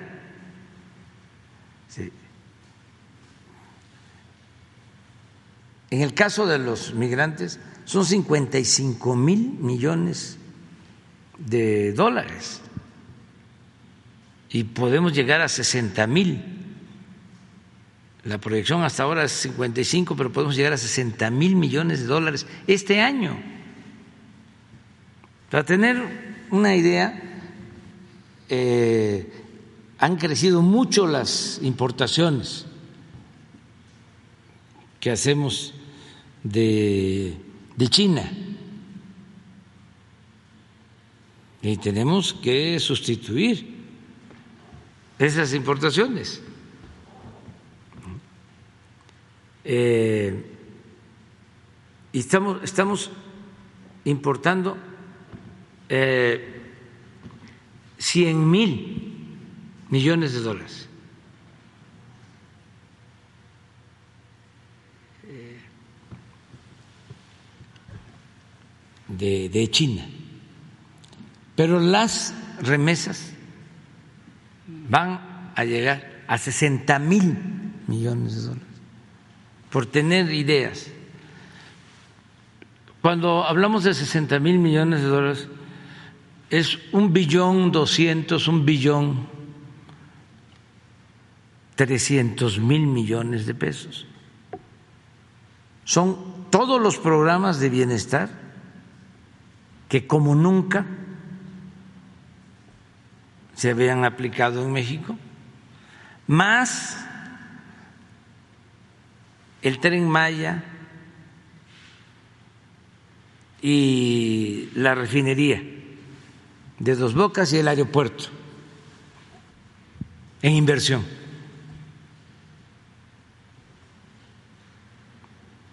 Es algo excepcional, extraordinario. Y llega a 10 millones de familias abajo, allá donde fuiste.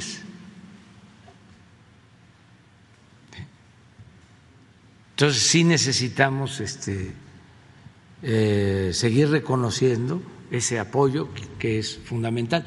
Otra cuestión que es interesante y que eh, de una vez se los adelanto a los expertos y a nuestros críticos, vamos al análisis sobre eh, la importancia que tiene la distribución del ingreso, la distribución de la riqueza.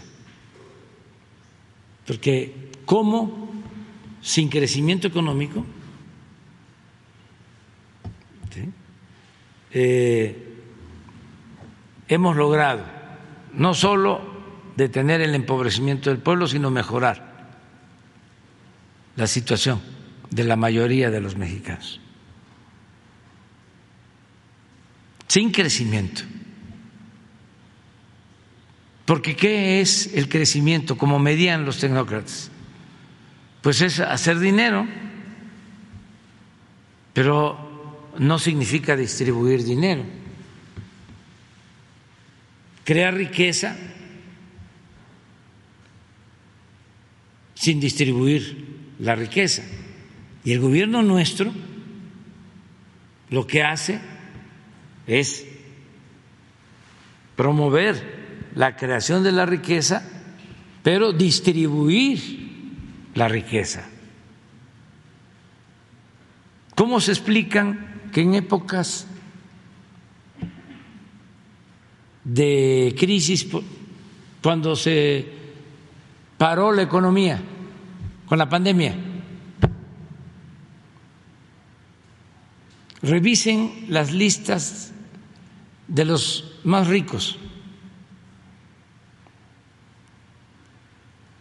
Las listas de Forbes. del mundo. Si estaba en crisis el mundo, sigue estando, pero sobre todo en el periodo de la pandemia, hubieron quienes tenían 20 mil millones de dólares, incrementaron su riqueza a 30 mil.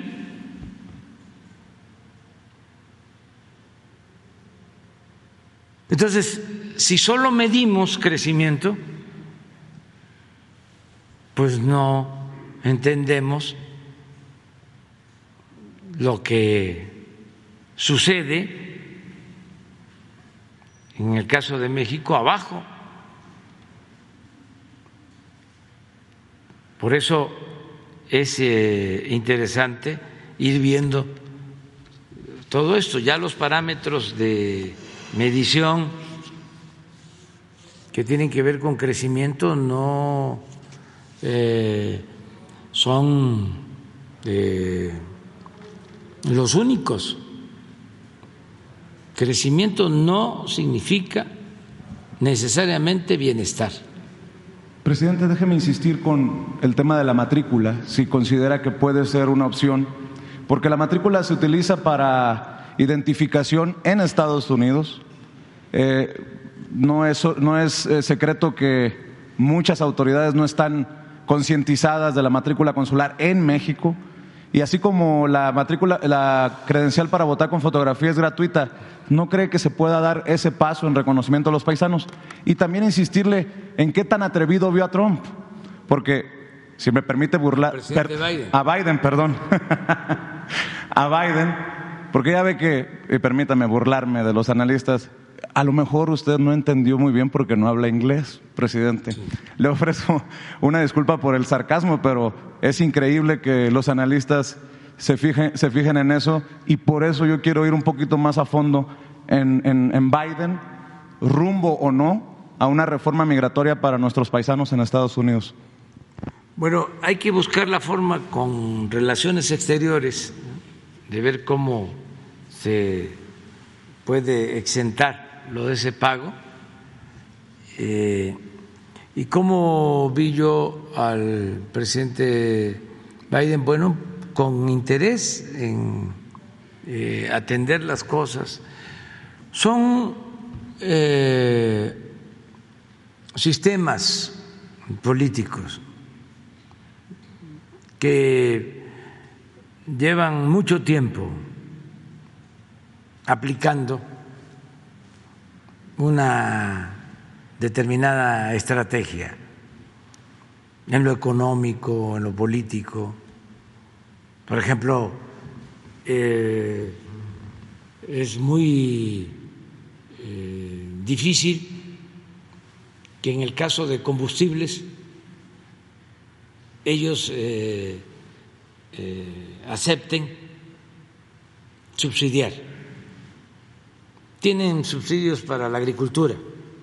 Casi un productor en Estados Unidos recibe de subsidio todo su costo de producción. Eso lo tiene asegurado.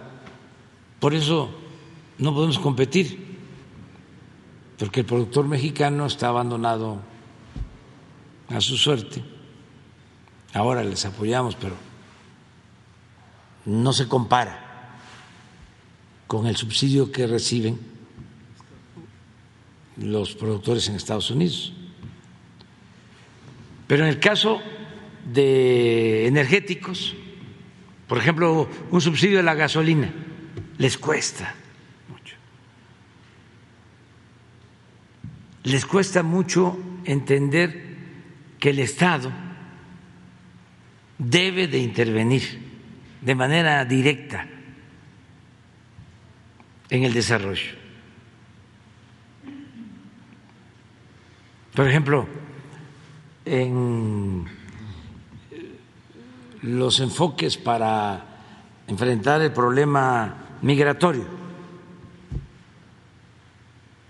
Eh, ellos eh, están convencidos de que lo que se tiene que hacer en Centroamérica es eh, impulsar las inversiones para que se establezcan empresas y que de esa manera se generen empleos.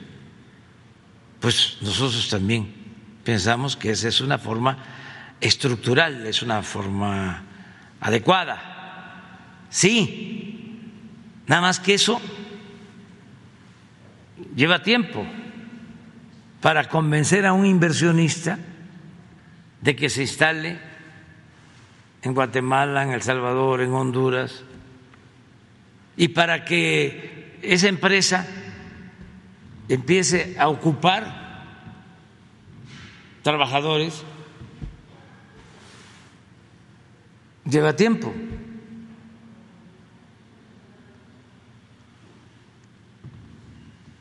Y nosotros lo que hacemos pues es el sembrando vida, que es directo al productor. Se le da un jornal. Y hoy, no mañana. Sí. El sembrando vida se podría aplicar en eh, Centroamérica en tres meses. Ya estarían 50 mil, 100 mil eh, campesinos cultivando su tierra, sin problema. Pero ese esquema para ellos no eh, es fácil de aceptar. Y también eh, están muy convencidos ya nosotros no, ahí tenemos una diferencia, en que eh, hay que apoyar a la llamada sociedad civil, a las organizaciones no gubernamentales. Entonces, lo poco que envían, lo entregan a estas organizaciones no gubernamentales que cobran incluso un porcentaje por el servicio. Al final se quedan estas organizaciones que son intermediarias con el dinero y no le llega a la gente. Pero ese es su modelo. Entonces, eh, tienen razón en decir, es que si entregamos el dinero al gobierno, hay corrupción. Bueno, hay que buscar la forma de que no haya corrupción y de que además la entrega sea de manera directa. Pero esas eh, son las... Eh, limitaciones que nosotros vemos, las diferencias que nosotros vemos. Eh, y lo otro es también lo político, que eh, no se atreven a decir necesitamos la fuerza de trabajo no tenemos trabajadores eh, y vamos a llevar a cabo un acuerdo para entregar visas temporales de trabajo. Vamos a ponernos de acuerdo con el gobierno de Honduras, con el gobierno de Salvador, con el gobierno de Guatemala, con el gobierno de México, porque necesitamos eh, jornaleros y necesitamos ingenieros, necesitamos eh, profesionistas, no tienen.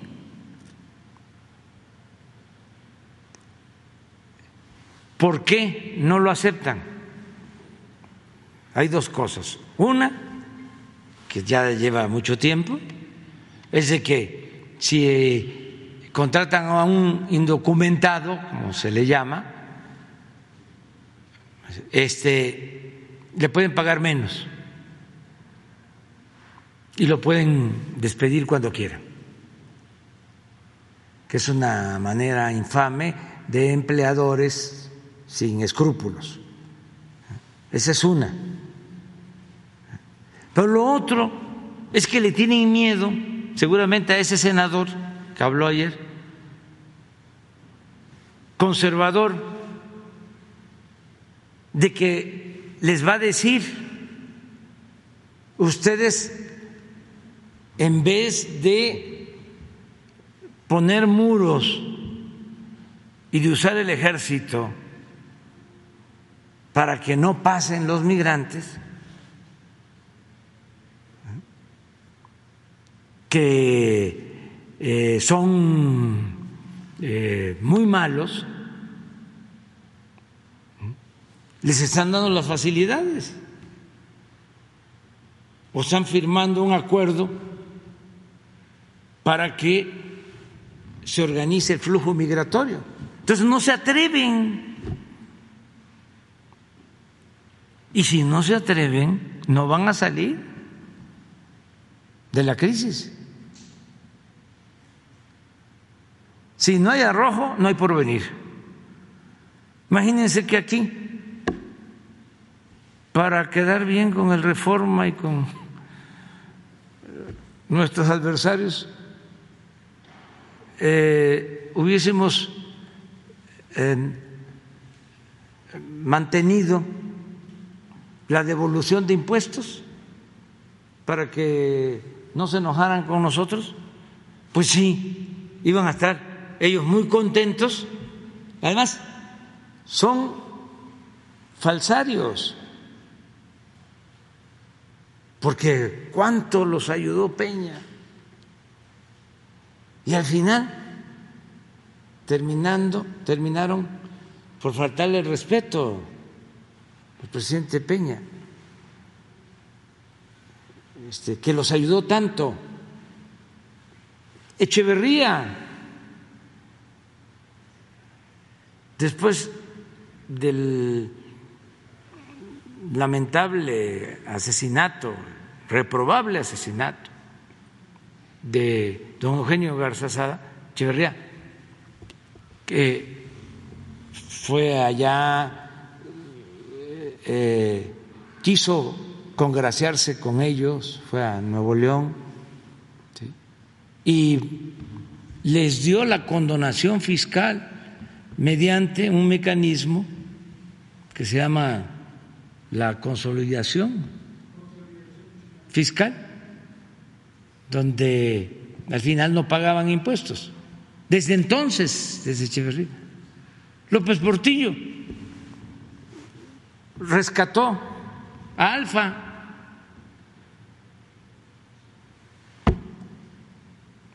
Ya. Al final, Echeverría, lo menos populista. López Portillo también populista. Y, bueno, el último caso Peña. Entonces, yo no tengo ningún problema con ellos, pero ya en México manda el pueblo. Y no voy a estar eh,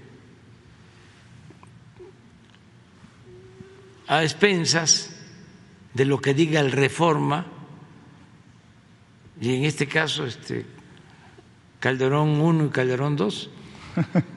Presidente, ya que manda el pueblo, como dice usted, para cerrar, y cuida los dineros del pueblo, ¿no podría haber un compromiso en torno a los medios de comunicación que están siendo señalados en esquemas que podrían terminar siendo corruptos. ¿A qué me refiero? Los fiscales en Estados Unidos eh, han señalado que García Luna, es lo que dicen los fiscales, chayoteaba a periodistas y a medios para que le limpiaran la cara. Cuando él fue el superpolicía de Calderón. En los audios de Alito Moreno que se han exhibido sale embarrado Televisa y medios de Televisa como TV Notas, en un esquema que podría, eh, presuntamente tendría irregularidades para distribuir dineros. Eh,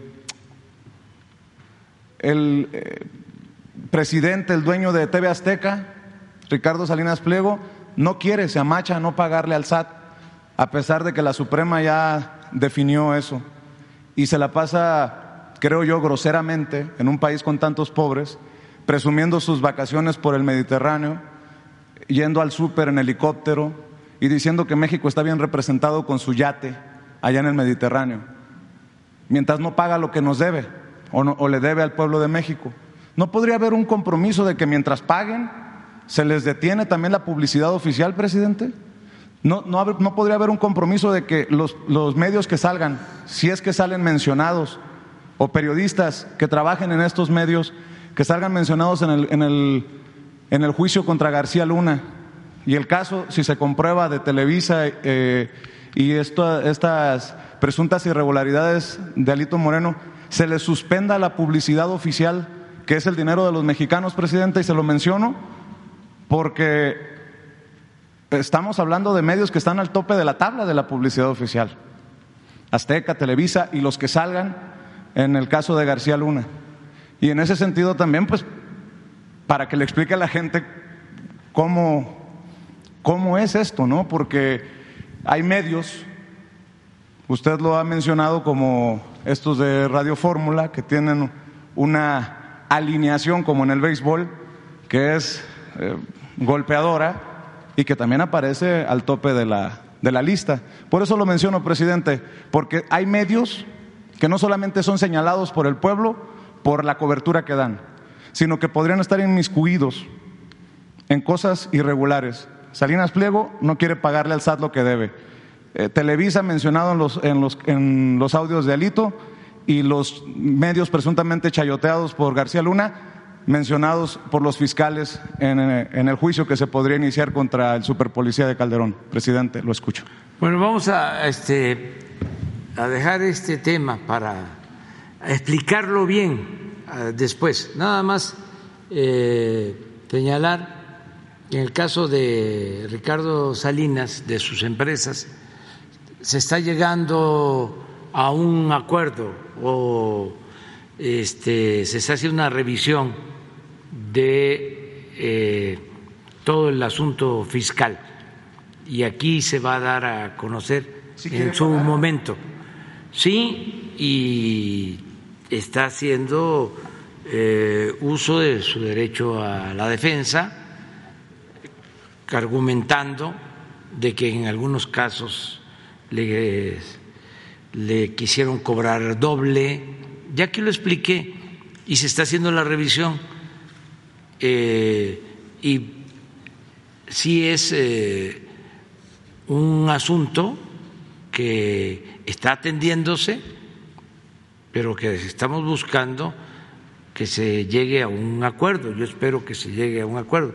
Lo demás de Televisa, nosotros no tenemos ahí problema, eh, no hay denuncias en contra de Televisa de parte del gobierno.